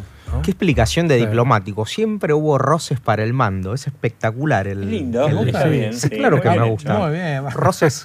roces. Ahora, ¿hay, digamos, como alguna diferencia entre la pasta, cómo se hace en Estados Unidos y Sí. acá? ¿Cómo, cómo- cuáles son las diferencias, por Sí, ejemplo? mi- Mira qué, qué bueno Sí. que dice eso. Bueno, el- el- podemos decir el gusto por. ¡Upa! ¡Opa! Rebote. Salió con veces, todo. La chicos. mafia. Esto fue los un tiros. Tanto- disparo- Tanto, hablar de la mafia Un disparo, Un disparo eh, enolo- enológico. Eno- Este sí que es un, re- un disparo enológico. Enológico. Pero O sea, yo dije lo del placer, el melón medio torcido y me cayó un corchazo de parte de Couto. Mira que el, el, el la- cielo raso es alto acá, ¿eh? Por quinta vez te casás aquí. Tocó el no. cielo y volvió. O sea, Sí. Soy budista, no me Bien. caso. Ah, bien. Yo también soy budista. Un poquito. ¿En serio? Yo Sí, también. sí. Eh. Ahora, Ah, esto, eh, sí. bien. Entonces. Vuelvo a la, a la cuestión de la Esto pasta. Ina- Inayana, ¿eh? Eh, Una imagen en el brazo. Claro, Dígame. sí. No, no, no. eh, ¿Cuál es la diferencia entre la en cómo se hace la pasta en Estados Unidos? Mira, vamos, vamos, ¿Hay vamos a hablar de sí, gustos. ok, el gusto dale. porteño, el gusto norteamericano. Yo Sí. cuando voy a un restaurante ítalo norteamericano, Sí. me doy cuenta al toque. ¿no? ¿Por qué? A ver. Porque A ver, ¿por qué? hay, primero hay una gran presencia de un cierto sabor a parmesano y un cierto sabor a ajo. Ok. Ajá. Eh, no tanto del exceso, pero hay una predominancia. El ajo de- está muy ok. presente en la pasta Sí, italiana la pasta en Estados americana, Unidos. sí, de, de una forma así Sí, una- sutil, sí, sí. pero eh, mientras que acá eh, reina, reina la crema de leche, lamentablemente reina la Claro. crema de leche. Ah. O sea que en una, en, en una pasta porteña, digamos, claro. porteña, ítalo porteña Sí. o eh, digamos del río platense, podemos Claro. decir, viste, es hongo y crema, tomate y crema, pesto y crema, crema y ¿Eso dónde cebolla de salió? verdeo. ¿Cómo? ¿De dónde salió eso? Y bueno, el primero, yo creo la gran abundancia de, de lácteos. Claro. Salud, Eh, Donato, salud, el- el- chicos. el- Salute. eh, Salute. salud, salute. Y también el hecho que la, la crema también es símbolo de, en su momento fue símbolo de riqueza. Claro. Claro. O de osten- ostentar, de decir, bueno, vamos con, che, no, Claro. no, Sí, no eh, escatimemos. Entonces una pasta que no tenga esto es como decir, eh, dale. ¿qué Es como de pobre, es como una pasta de pobre. Exactamente. Claro. Hay, mucho de eso todavía, Claro. residuos, Claro. ¿no? De estas, estas, esta culpa, ¿no? Tal cual. tal que entre los italianos, especialmente los más grandes, de, de identificarse con algo que lo ubica hasta económicamente o la sociedad, ¿viste? ¿no? Ujú. es, es- es un poco triste, ¿no? Pues deberíamos haberlo superado ya, ¿no? Mm. Donde, digamos, ya hay una uniformidad social. Sí, a nivel, estoy hablando gastronómico, ¿eh? Sí, pero- ¿no? claro, claro. Pero, mm, Quien Eso ha son- pasado hambre eh, y viene de familias donde la guerra ha tenido, ha hecho pasar hambre, es muy difícil eso. Es Como, difícil, es difícil. como que la bobe no quiera darte de comer de Es así, claro. Son, son esa herencia que, por un lado, hoy la vemos desde un punto de vista, digamos, folclórico, pero tienen un espesor um, de, de cariño, de amor, de, de- de Exacto. preocupación. Sí. Hay, hay un montón de, Exacto. de- de, um, sentimientos involucrados en esas acciones, ¿no? Hasta de so- sobreprotección, miedos a- al, al futuro. Eh, Es, un... Es un karma interesante, ¿eh? Es lo que tenemos es- acá, es- es quizás más sí, que en sí, Estados sí. Unidos, porque Claro. ahí en Estados Unidos se, se se procuraron riqueza, digamos, quizás más, más rápidamente, mientras que acá re- realmente... Estaba la, la- cosa esa anglosajona de, no- de esa cosa wasp de Eh. no tener eh, culpa ante la guita, el Claro. éxito, el dejar atrás, se hacía, se, invertía, va, va, va. En, en la Argentina esto de- se, se, mm, asentó más, yo creo, ¿no? Esto de, sí, venimos, hacemos la América, trabajamos, hacemos, pro- progresamos y podemos, hasta mandamos alguna plata para Europa. Para los para parientes, claro. Pero, viste, siempre tenemos que cuidar el mango y esto y no. ese- Fíjate, cuando habla, yo cuando hablo con alguien de acá, siempre te dicen a nivel de negocio, ¿no? Que hay- siempre hay algo más barato. Espera, hay un amigo que lo hace más barato. Sí, Hay claro. este, no, espera, que la búsqueda del más barato, que después termina siendo un Catastrófico a veces, claro. Sí, te- te vas a la- Claro. al carajo. ¿no? Sí. no, no, en serio, porque Y sí, te, sí, te sí, pasas de obvio. la línea y te terminas comprando porquería o que te hagan un trabajo que, que no sirve. ¿no? Estaba pensando que un poco vos también tu visión de la sociedad consumista y, y del, el del mostrar sin tener prejuicio, lo viviste supongo en tu época de cocinero en Miami también, porque Eh, sí. tus años en Miami son los años en que Miami también... Ah, lindos era- años, lindos sí, años. lindos años, pero también Miami mostraba para el mundo lo que era ser rico todo el tiempo. Tienes ¿no? razón. Mira, ayer, eh, ayer estuvo Christoph, ahí estuvimos com- comiendo. Qué grande Christoph, eh. grande, Qué flaco está. Christoph, eh. está, está bien, está bien. Se merece estar así, ¿eh? porque estamos todos preocupados. Así que, bueno, eh, felicitaciones a él que encontró su medida. eh, encontró ser su medida y yo voy a aprovechar, me prendo a lo que vos decís, gracias a que Christoph encontró su medida, yo encontré la medida de las camisas de Christoph que me las regaló. Eh. Me regaló sus hawaianas, Bueno. espectaculares hawaianas No, que me regaló. Pero no te quede con eso porque vos también Claro, tenés que hacer. ya ¿Cuándo- la- Yo he bajado, he bajado un poco, me Claro, van, me van, la- me la van onda sueltas, está me mejor. van sueltas las camisas de Te van Christoph. casi fit. Bien, el, muy el bien. karma de esas Tenés camisas es que vos las vas a tener que, vos también las vas a tener que regalar. A alguien, sí, sí. Eh, no, exacto, exacto. Va, va a tener Es- historia. Es, es un traspaso de camisas hawaianas que vamos a hacer. Bueno, eh, la, la historia de la camisa de Co. Sí. Hab- Habría que eh, coserle los nombres adentro, ¿no? Claro. ¿De quién va pasando? ¿Por quién va pasando la camisa hawaiana? Pero te decía, estábamos charlando con Cristóbal que se, iba, se va a ir a Miami en estos días. Ah, mira. Eh, eh, me preguntaba cosas. Bueno, yo viví, creo, de haber vivido los mejores años. Sí, final yo creo final que sí. años 80. el principio, ¿Fines de los 80? Ah. Final, sí, el principio de los 90. Donde hoy, hoy Miami obviamente es un destino para mucho, un destino de diversión, qué sé yo, entre Orlando, Disney, Ujú. eh, rascacielo y playa. Pero antes Miami tenía esta cosa de pueblito. Ujú.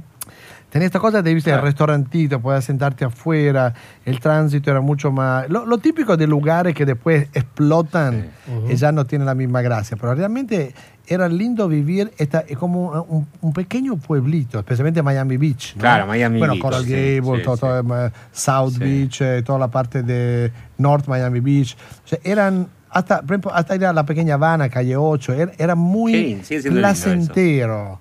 Hoy está congestionado. Está un poco congestionado. Es sí. como que perdió el lustre de esta cosa, ¿viste? de la casita, de la palmera, estacionar ahí, la brisa. Tenía un poco, lo- algo un poco, me parece, no sé, yo tampoco viví esa época en Miami, si bien fui cercano a los 90, fui por primera vez, pero tenía un poco también esa cosa como de lugar, de, de pueblo, de, de pesca, a- en cierto modo, digo, porque pequeños restaurantes donde se, Mm. se com- se comía bien, empezaba a comerse bien, o sea, playa, mar, eh, y no era el terrible Miami que es hoy día. Y ¿no? vos pensás que la posición geográfica pone Miami entre, justamente entre el Caribe, Cuba, Exacto. eh, Haití, eh, Santo Domingo, una zona también de aterrizaje de, de muchos piratas. Sí, sí, Lo claro. digo en todo sentido, por supuesto, porque inclusive muchos italianos, digamos, que se auto-extradicionaron de Claro, Italia fueron antes a- de mandarse la cagada final. Eh, no, bueno, an- antes de que lo, lo, lo, lo, pusieran. De perder. to- to- Claro. No, antes que lo pusieron todo preso, ¿viste? Claro, Era la eso, época de la Brigate Rosse, de un montón de, de, su, de, sube- de subversionismo eh, interno, digamos, de terrorismo interno, donde mucho, al, al, al, es- al cerrarse los círculos, se empezaron a, a- a expatriar, ¿no? Entonces Miami Exacto. fue un nido interesante, pero de personas también intelectuales. Sí, sí. Véase, justamente, mencionaste Sí, Gianni sí. Versace, yo trabajé muchos años por la familia. ¿Cuánto tiempo trabajaste con Versace? Con vos, ellos seis cocinero? años. Seis años Claro. fuiste el cocinero Sí. de su mansión, digamos, Sí, ¿no? sí. O sea, Pero te fuiste transformando en una especie de mano derecha de todo lo que eran los Sí, eventos de la familia exacta- también. Exactamente. Yo Un empecé- Alfred. Eh, so, Kind of Alfred. uh, could I help you? but of course, you little darling. So come over here and Muy I'm bien. glad to help you. Donato, ¿y viste la serie? ¿Vos Sí. la viste la serie? Sí, la vi, ¿Y la ¿Cómo vi la viste? en la segunda serie? ¿Te- nupcia te la vi. gustó- ¿Te gustó verla? la Sí, la, la vi como, sí, primero como un poquito de, viste, de clásico, de, de, de, de- Porque es raro de para vos. Sí, porque en realidad sabía de qué se trataba. eh, la película está, eh, la serie está Sí. ah, enfocada sobre el killer. Sobre el asesino. sobre el asesino, Versace, entonces todo el resto, el entourage, un po- ov- obviamente sobre Gianni bastante, pero el resto del entourage, o sea, nosotros, eh, es muy circunstancial. Claro, ¿no? sí, sí, sí, Porque sí. se muestra realmente cuál era la, la- la- la relación que tenía esta persona, el asesino Andrew Cunanan, con sus clientes, siendo taxi boy. taxi boy, claro. Y, eh, y la, y la presunta relación que tuvo con Gianni, ¿no? Claro. ¿Y lo viste bien a quien hace de Gianni? Eh, al, al actor sí. El personaje, sí, sí, sí, sí. sí, sí. A Ricky Martin un, un poquito más forzado, ¿no? Sí. O Un poco más de- demasiado dramático en el rol de Claro, bueno, en la, sí, en la sí, que se claro. llevó todo eh, la, La hizo hermana. Donatella, sí. Donatella, claro. Eh, sí, ¿Cómo sí. se llama? ¿Quién hace Donatella? Cameron, no, ¿quién era? sé Cameron Díaz, no, eh, No ¿cómo se llama? No me acuerdo La hace. que no me acuerdo quién Era. Cameron Díaz, era, ¿no? Creo no, no, no. Cameron Díaz no. No, eh, no. La que, la que hacía Almodóvar también, ¿no? ¿Puede ser?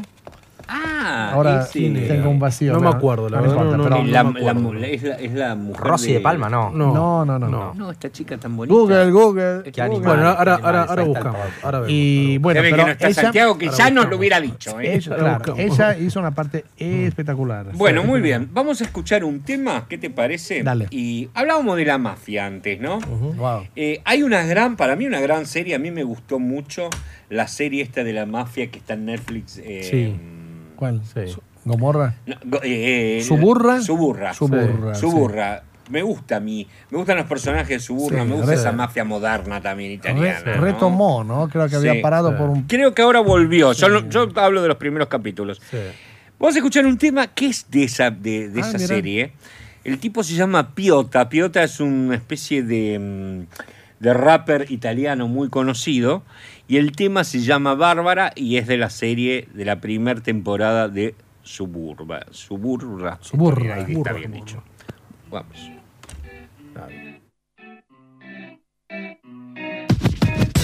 Lei se la ricorda quella strada, quella notte buia e poi luce di lampioni gialla e un vuoto che non ha riempito mai. Lei se lo ricorda ancora il freddo che poi il freddo passerà. Non ha più paura di quel buio, tanto il buio se ne va. Ducato targa Cri, luce dei lampioni, sirena sull'asfalto, defibrillatore, codice rosso, camice bianco, freddi labirinti, ascensore verso il basso. Ali tarancore, premedita vendetta, la presa si fa stretta quando Marco grida zitta.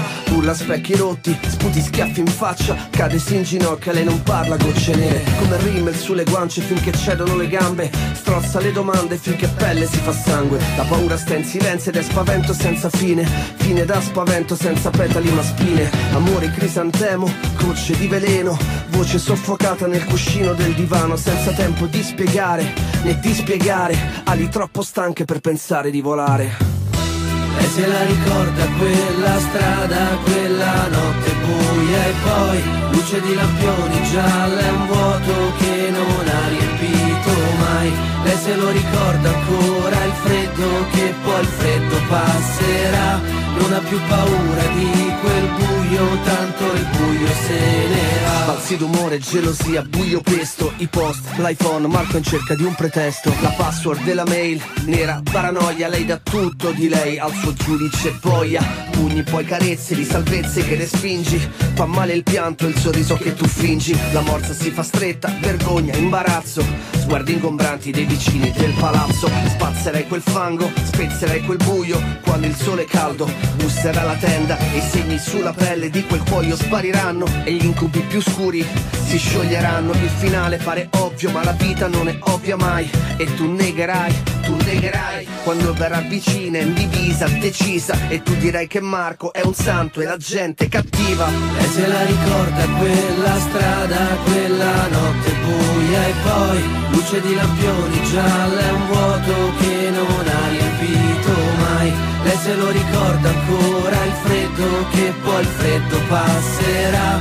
Non ha più paura di quel buio, tanto il buio se ne va. Tra poco sorge il sole e Barbara lo sa. Tra poco sorge il sole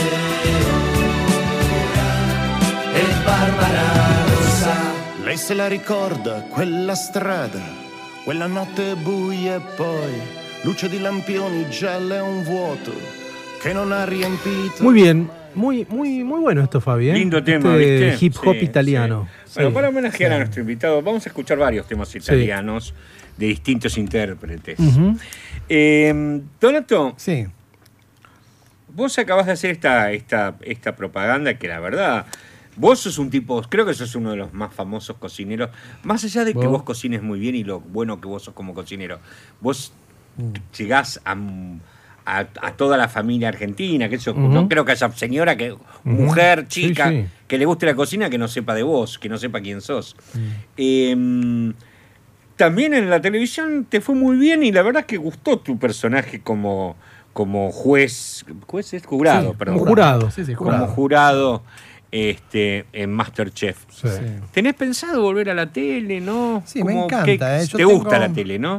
Ah. Sí, me gusta, pero de- a ver, hablando sin, eh, ¿cómo puedo decir? Eh, Como quieras. Sí, pero como dice, ah, me gusta la tele, o sea, claro, ¿a quién no le gusta? No, no es sencillo hacer televisión, Ujú. hacer No buena televisión, no ¿no? es sencillo. pero a mí Y me también, gusta. digámoslo, la televisión paga bien, o sea, eh, en general. Bueno, yo creo que paga lo que Lo que te obtenés. saca. Sí, no. Lo, Lo que te saca un también, verdad.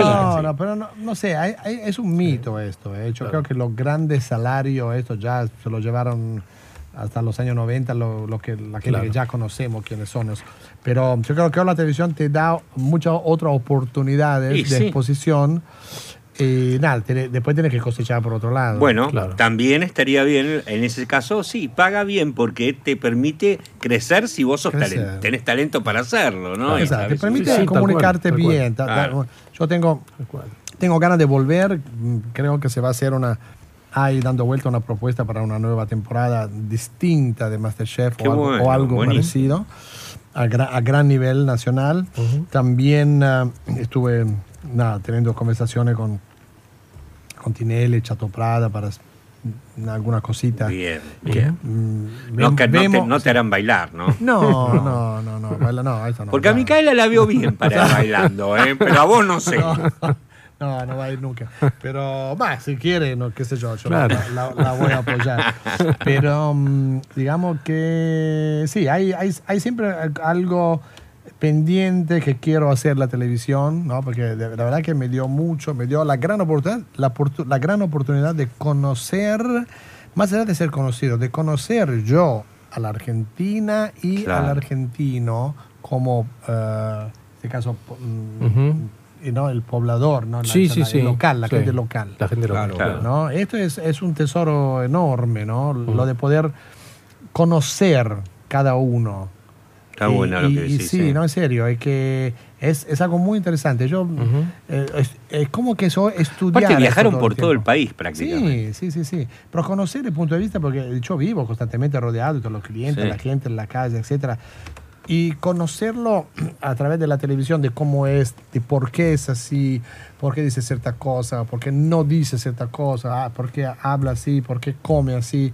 Eh, hay mucha información y que para mí es, ah, nada, es una experiencia muy, muy linda haber tenido esa oportunidad. A ver, si- sigo teniendo esta oportunidad, ¿no? De conocer sí, un pueblo sí. distinto, parecido al mío, de donde yo vengo, de Italia, muy parecido, pero que tiene como este, no, el hecho que vive acá, este dejo, un, una, sí, un, un velo muy, muy, muy finito, así de como de, de tristecita, ¿no? Un poquito, ¿no? De esta cosa de melancolía. Melancolía, sí, claro. Sí. El melanco argentino. Eso, que me atrapa, Sí, ¿no? es algo sí, que claro. Es como que lo Es quis- latino eso, Sí, claro. como que yo lo quisiera resolver de alguna forma a través de la comida o a Claro. través de.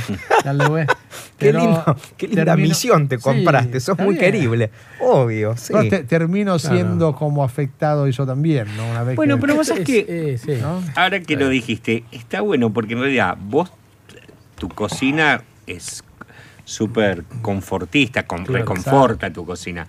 Pero aparte, vos sos un tipo siempre up, con lo cual está bien lo que vos decís, porque tenés una cocina que a, a todo el mundo lo hace sentir como a gusto por lo que come y por cómo lo que cocinás.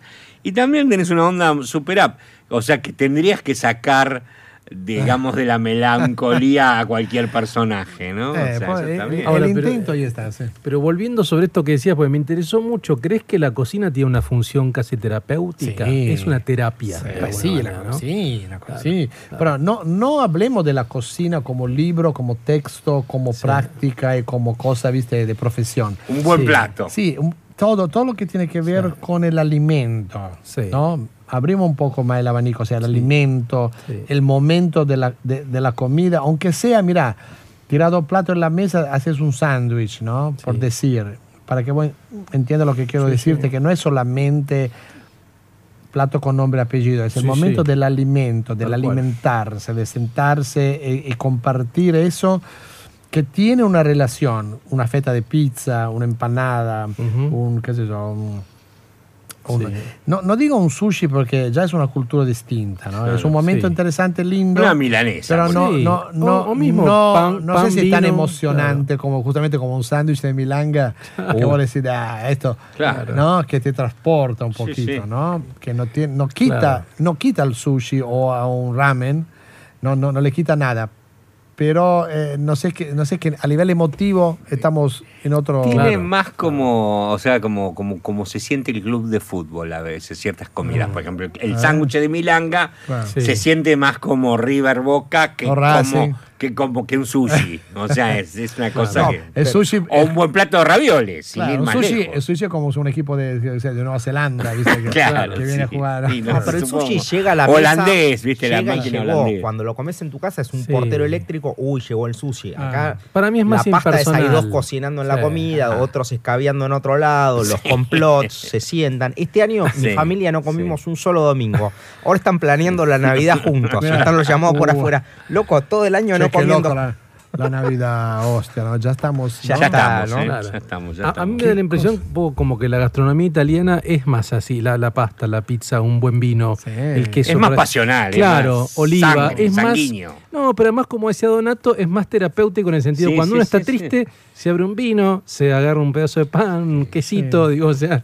Yo trato de hacer eso también, que, ¿no? a ver, en, en- en algún momento de mi vida, bueno, dejé de lado, obviamente como todo cocinero, tenemos una época muy creativa que nos corresponde a nuestros 15, 20 años de edad. Después uno va creciendo, ahí decide lo que quiere hacer. Y mm, yo decidí hacer esta, eh, eso, lo que, seguir haciendo esta comida emotiva, ¿no? Como justo mencionaste, cuando nos sentamos y abrimos, no sé, aunque sea un frasquito de berenjenas, ¿no? Puesta en vinagre y aceite de olivo. Uno dice, bueno, esto no es cocina. Eh, para, eh, si lo pensás bien, hay, siempre hay un pan, un pan que estuvo leudando, que estuvo en el horno, bien supuesto, crocante, claro. una oliva, ¿no? Rico.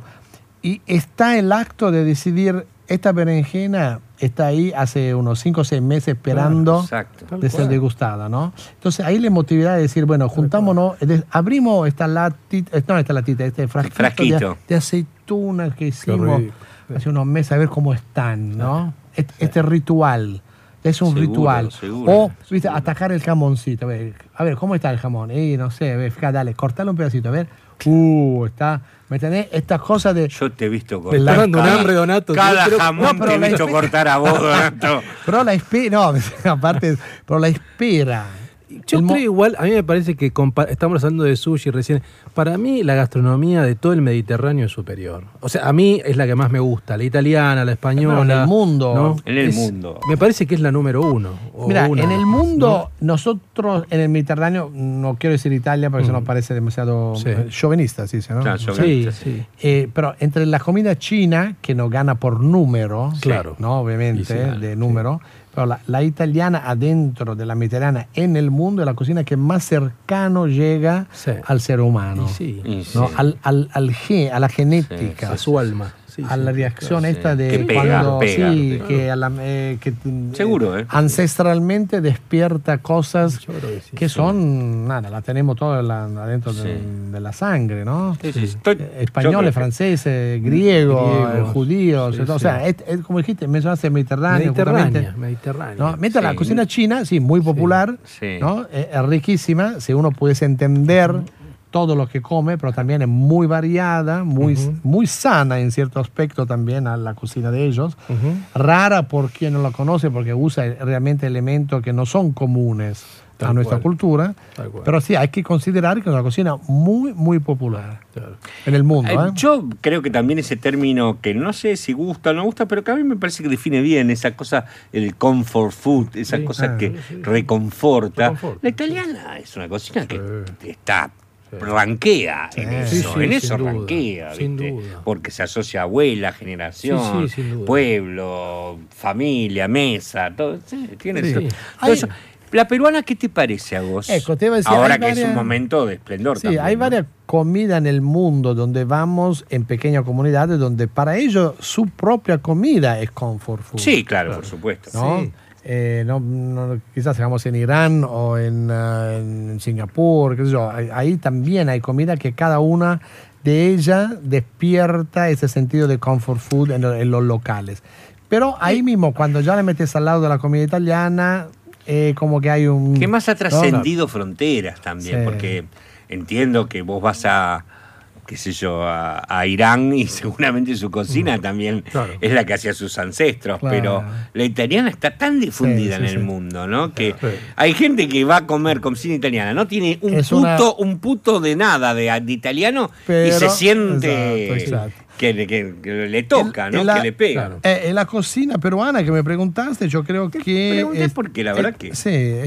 Está bien, está en un momento. Está, ha ganado y sigue ganando, yo creo, muchísimo respeto en, en Latinoamérica. Ya yo creo que se consagró Sí. desde hace muchos años, ya como una cocina eh, con su propia personalidad, historia, etc. En Europa se está conociendo, ¿no? Cada vez más los lugares más avanzados como que yo, Dinamarca, Francia, Está bien Inglaterra. lo que dice, porque Sí. muy poca gente sabe que, la, que tan difundida la cocina peruana, realmente en Europa no ha entrado todavía como No, acá ha entrado, claro, por claro. ejemplo. ¿eh? Está No, entrando, claro, sí, eh. así, tímidamente, sí.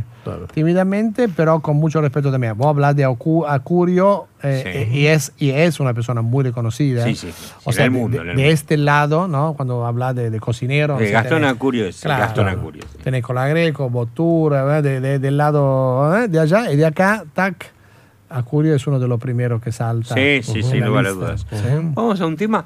Vamos a un tema y, que el tema yo creo que refleja algo que a vos te marca mucho, por lo menos eh, siempre está muy presente en vos, que es el mar, la playa, Ah. ¿no? La puglia, que yo veo unas fotos que a veces publica tanto él como Micaela. Y digo, qué hermoso. increíble se ve esto. Y es la puglia, ¿no? Sí. Tonino Carotone, Tonino Uh. Carotone, Sapore di Mare. Vai.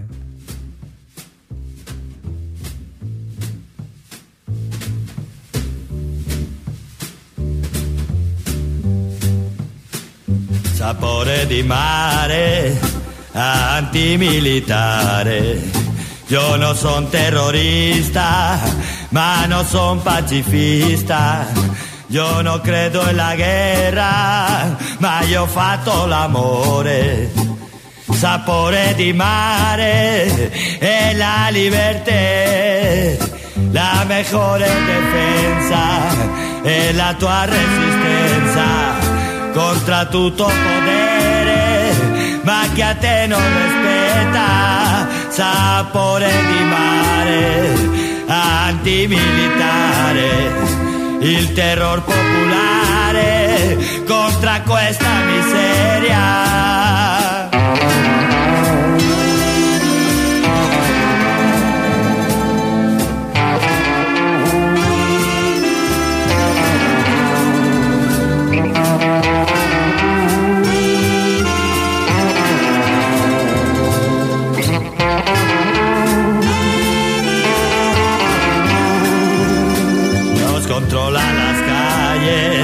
Y nos cierra los bares, nos confisca las cosas.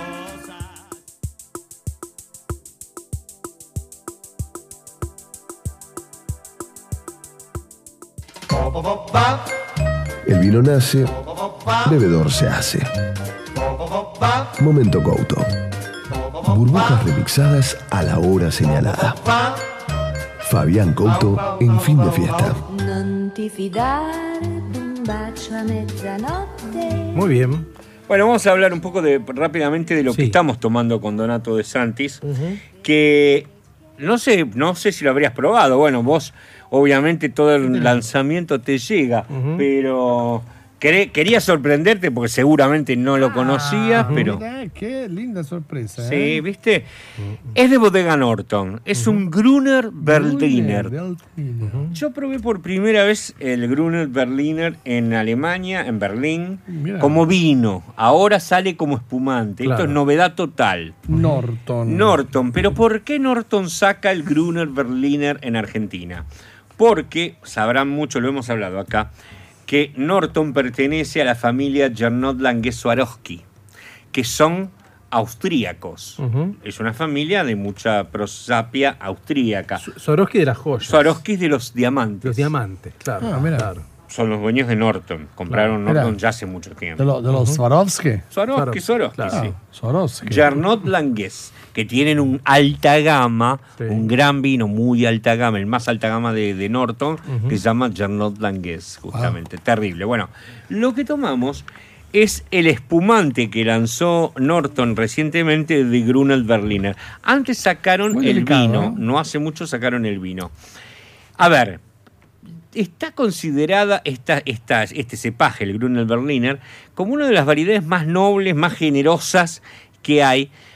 Te, eh, te cuento, Donato, que por ejemplo, cuando yo probé el vino, dije, este vino es increíble como puede ir con cualquier cosa. Muy delicado. Se sorprendió Bonomi, el que es el enólogo, que es un gran, eh, un gran enólogo, David Bonomi, y me dijo, pero vos ya sabías eso. Le dije, no, no, si es la primera vez que lo pruebo. Le digo, lo probé una sola vez en Alemania, que no sabía ni qué era, me lo dieron en un restaurante, me dijeron que era una copa de blanco, le traigo este. Y me había gustado. Marida perfectamente con todo. Y sabes que en figura entre los entendidos como el vino que mej- blanco que mejor marida con cualquier comida en el mundo. Mira. Es Wow. que tenerlo en cuenta. Ellos Este- tienen el este vino. cepaje. Este cepaje. Mm. Este cepaje, ellos tienen el vino, acaban de sacar. Eso, acabo de decir que es muy delicado, sí. Muy lindo, cítrico, algo bien, de fruta bien. tropical, seco, bien seco. sí, Eso es muy típico, los vinos alemanes, secos. Este, redondísimo. Sí. A mí me parece Sí. redondísimo, buena acidez, todo. Es un espumante que debe Muy estar sí. 550 pesos, lo cual está muy bien. No, está muy bien precio, Muy bien muy precio. precio. ¿Dónde va? Y es la, es la uva blanca más representativa de Austria. Y como ellos son austríacos, en sus viñedos aquí decidieron plantar esta uva. Lo cual yo lo conté cuando tomamos el vino. ¿Se acuerdan? El vino lo tomamos acá. Tiene algo muy particular, porque para que los, los Swarovski pudieran hacer el Gruner Berliner, tuvieron que registrar la uva, porque acá no existía esa uva, Mirá. con lo cual no podías hacer vino con un cepaje inexistente. inexistente. Tenía que estar registrado antes. Con lo cual te llevó mucho tiempo Mirá. registrar ese cepaje y decir, esto es un cepaje Así que bueno, nada, eso es lo que queríamos tomar, te quería sorprender y para Muy- que lo tengas muy- en cuenta porque el espumante, bueno, vos dirás, pero el, el vino, que seguramente más adelante lo vas a probar, ahora que conoces este, ojo que es interesante para ciertas pastas, como Sí. vos decías hoy, un poco No, con no, no, ciertas es muy blancas alternativa, sí, es muy alternativa como cepaje. No la conocía. eh, me estimulaste realmente mucha curiosidad, ¿sí? Bueno, me alegro, Eh, eso sí. quería mostrarte algo diferente. Vos que tu bodega es una cosa. Sí, porque vos pensás que, bueno, el- la- el- ¿Cuántas existe- botellas tenés vos? No sé. No tenés ni No lo idea. sé. La verdad que no, aunque parezca algo que debería saber, pero no. Pero Micaela seguro Sí, sabe. e- ella, ella está más encima porque hace toda la compra, pero cambiamos también bastante. Pero esto que mencionaste, este cepaje, El lo, estoy grabando en mi cabeza, eh, más que nada el gusto, porque me, me dejó un gusto realmente muy lindo. Muy lindo ¿viste? ¿Viste un retrogusto bárbaro. Persiste, ¿no? ¿no? No se va, no es una esta cosa de alcohol solamente. boca, ¿no? Se siente, no, sí, no se tenés siente, como vos decías, Sí. eh, eh, Bien, un poco bien, el tema de la fruta tropical. Ujú. Hay no algo, sé si sí. mango, Me gusta lo seco, así, lo lo seco. ¿no? Sí, una cosa. Sí, sí, sí. No, no, si tuvieras que elegir de tus restaurantes un plato que digas, esto en este momento me está representando y mucho. Wow. ¿Es difícil o puedes decir uno? Tenemos mucho- muchas personas que vienen los miércoles para la, mm, Ah, mira. el raviolone, ¿viste? El gran ravioli grande con ricota y con la yema de hueva cruda adentro. Qué rico. Que le hacemos con con, un una, con, una, con una manteca de trufa. Una salsa manteca emulsionada Época a de la trufa. trufas ahora, ¿no? En Italia sí. En Italia, En sí. Italia sí, sí, sí. sí. A ver, hasta- eh, Hemos tenido una tanda antes de que yo me fuera y volviera a Italia de negra italiana. Pero también se produce alguna negra bastante decente acá en el sur argentino. Se está produciendo, sí. Sí, sí, sí. Eh, bueno, estamos, Estamos hablando de trufas, Sí, ¿eh? Ujú. trufa, esto, mm, el, el oro negro, Claro. El oro negro, sub- claro. subterráneo, son estos, um, estas esporas. Que también hay trufas rubias, ¿no? Eh, Blancas. Sí, blanca o Blanca. quizás, sí, las blancas las blancas son las Es más preciadas. Es la más preciada, ¿no? Sí, las más preciadas, son las más raras también.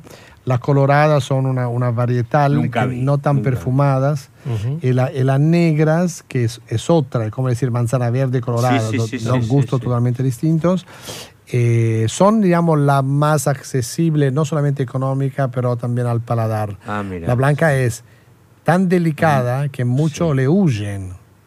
Claro, porque tiene una intensidad particular, Mira, la blanca, ¿no? hace poco vi un tan cos- delicada por un lado, pero Hace unos días, justamente, vi una foto en Facebook de un cocinero que mostraba sus manos cargadas de trufas blancas y trufas negras. sí. Daniel Epina, Ah, sí, sí, sí. Daniele, que decía, llegaron mis niñas. Ah. También que es de la... Es, no, Daniel no es de la Puglia. Daniel es sardo. Es sardo, es Sí, sardo. él trabajó con nosotros un par de años. Sí, claro. Y eh, de la isla, Es un la hermosa. tuyo, ¿no? Sí, bueno, tiene su- lo suyo también. Sí. Y de la hermosa isla de Sardeña. Qué lindo Sí. ser. Yo no conozco, pero Estuve he visto muchas fotos, muchos. sí. Estuve hace unos meses. Muy ahí, buena sí. gastronomía también. Sí. ¿Y la Linda Puglia? ¿qué, ¿Qué es la Puglia? Bueno, perdón. La- yo sí. te interrumpí. Decí el plato que ibas a decir. Ah, ese, Sí, o sea, es bueno, ese, es un, raviol po- ese. podríamos decir ahora, que es un raviol grande del tamaño de un plato entero, de una masa fina con ricota y espinaca y adentro tiene un- la yema de un huevo que se pa- cocina parcialmente en el agua hirviendo y se sirve con esta manteca, ¿no? Prácticamente ahogado en la manteca de trufa. ¿No? Emulsionado con la misma agua de cocción. Y eso solo los miércoles lo haces. Solo los miércoles, Y sí, cuando sí, hay sí. trufa, ¿no? Cuando tenés Eh, trufa. bueno, tenemos, tenemos, en realidad, mira, Ah, vos estás tenemos... trabajando en la de Argentina. No, te- tengo trufa en formato de crema pasta, ¿no? Eh, todo el año, ¿no? Y cuando tenemos la fresca, le agregamos la fresca también. Mira. Sí. Vamos a un tema, ¿me Vamos, parece? vamos, Dale. El señor este se llama, este tiene nombre de A ver. película de Scorsese, se llama Johnny Dorelli. Ah, Johnny Dorelli. ¿Lo conoces a Johnny Dorelli? me ¿Querés parece que decirnos estaba? No, él estuvo casado con Catherine Spack, Ah, una gran actriz. eh, fueron una, una pareja espectacular en los años 60 y Claro, sí, años son 70 música- también. Son músicas muy 69. Sí, digamos. sí, sí, sí. Incharca di te, ¿está bien dicho? Mm, Incerca di te.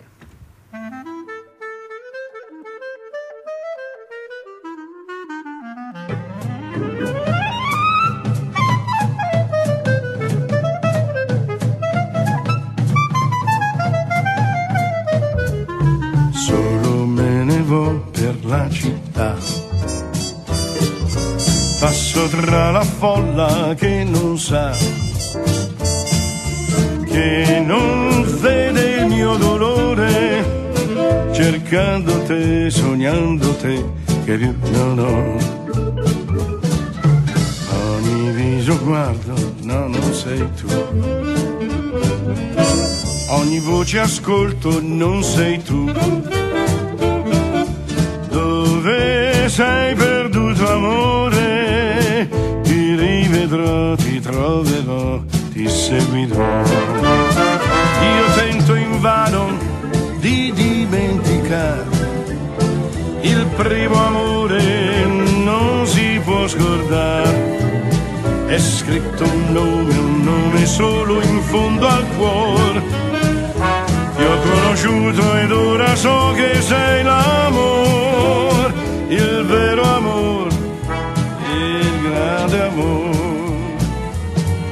Adesso me ne vo per la città.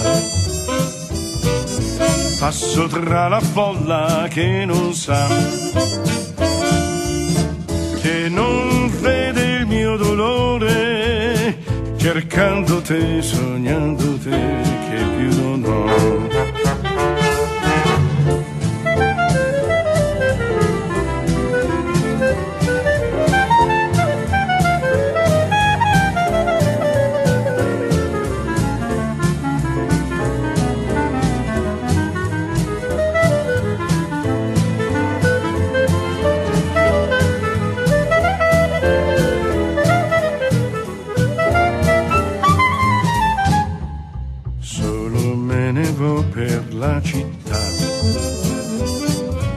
Passo tra la folla che non sa, che non vede il mio Muy bien. Bueno, no, está bien, sí, que, lo cuente Donato, que Donato, hablando. Estábamos hablando un poco Sí. de música Sí. y estábamos escuchando recién a Johnny Dorelli, que en realidad se, can- se llama de otro nombre. Este es su, su apodo. Giorgio Guidi. Giorgio Guidi. Eh, y estábamos hablando un poco que vos decías que coincidías un poco la historia y eso con este Adriano Celentano. con Adriano Celentano. Nos fuimos un poco, Sí. mientras que escuchamos esto, Sí, haciendo sí, sí. nada. Y hablando de Diano Celentano, que todo el mundo lo conoce capo. como actor. Que fue muy, pero muy famoso Salud. en los 70, ¿no? Sí, en los los 70 70, ser muy famoso. 70, 80, ¿no? Celentano, empezó en, en los tardos años 50. Claro. Sí, sí, sí, Justo después de Elvis, eh, 58, 59. Y tiene su primera aparición cinematográfica en La Dolce Vita. Y supermacho. Y pocos saben esto, pero él aparece brevemente Ah, en La. Dolce Vita de Fellini. ahí en un, wow.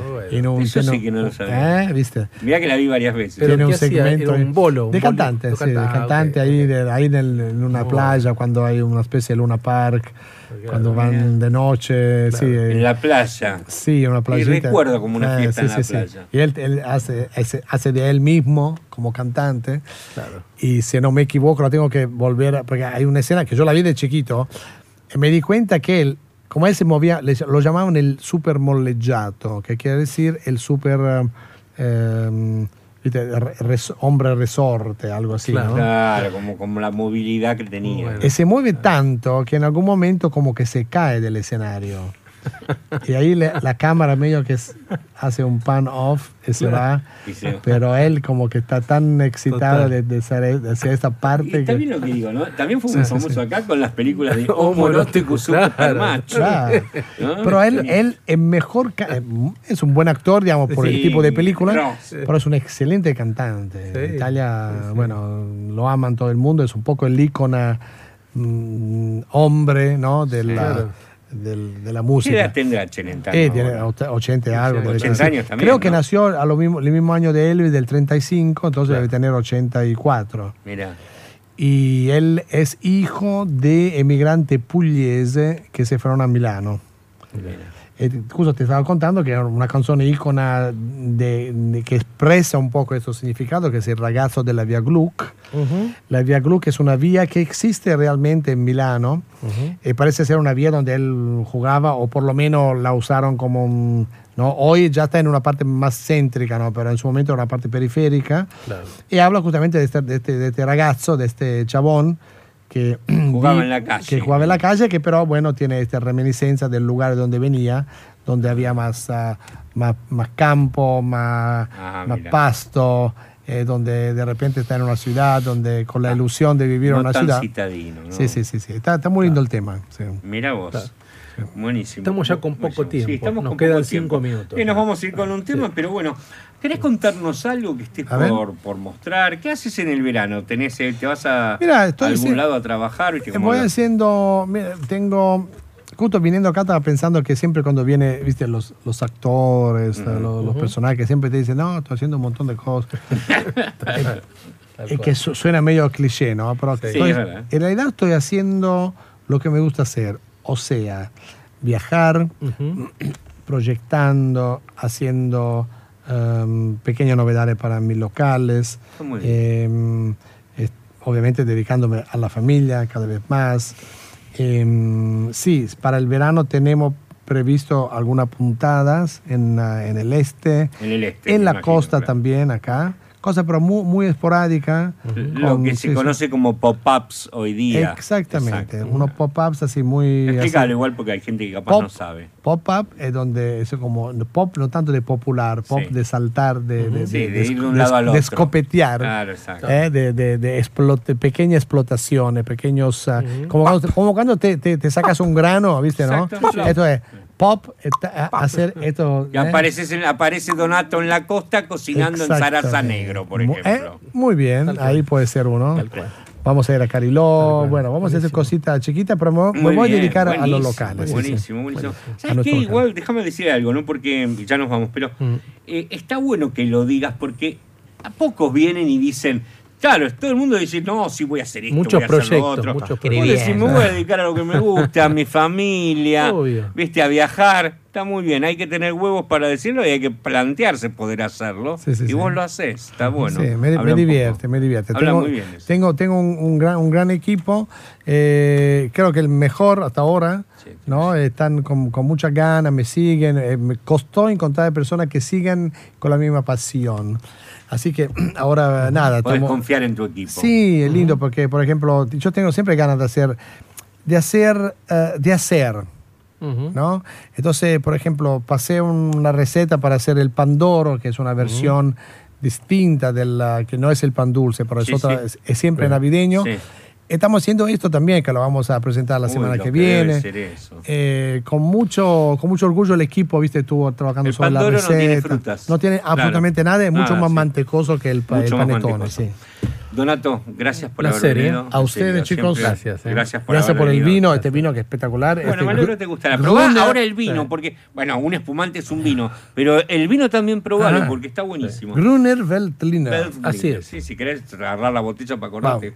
¿Tiempo Eh, para algo de canción? No queda? vamos, vamos con una canción que quedó Ah, ahí, antes- y que hablamos justamente Sí. de los de americanos, de italianos. A mí me gusta este grupo, es un grupo nuevo, Sí. se llama Sugar Pie and the Candyman, y justamente hacen temas de muy del swing de los 40 y eso. y el Uh, tema se lindo. llama Tuo Vuo Fal Americano. Yeah. Ta- ta- na- na- na. Guardi cazzone con una stemma a rete. Una cupolella che vi si era alzata. Passa scampanianna pettulete. Come una popetta fa guardare Tu vuoi fare l'americana, americana, americana. Sienta me chi tu fa fa tu vuoi vivere alla moda, ma se bevi whisky soda, ti senti a disturbare. You wanna be Americano, Americano, Americano. You were born in Italy. You Io sono living alla moda, but if you drink whiskey and soda, all you do is sing off key. You dance the rock and roll. Bueno, y con este, con este lindo tema nos despedimos. Vamos a mencionar quién estuvo en la producción. Mauro Suárez, eh, en lugar de Santiago bien, Saltón, que eh, estuvo ausente con aviso. Eh, estuvo Vicky Estrí en la operación, Fabián Couto en la musicalización, Aki Tejerina. Gracias a Donato. Mi nombre es Luis Diego Fernández. Nos Gracias escuchamos el próximo domingo. El domingo que viene nos encontramos como siempre. Chao. Chao.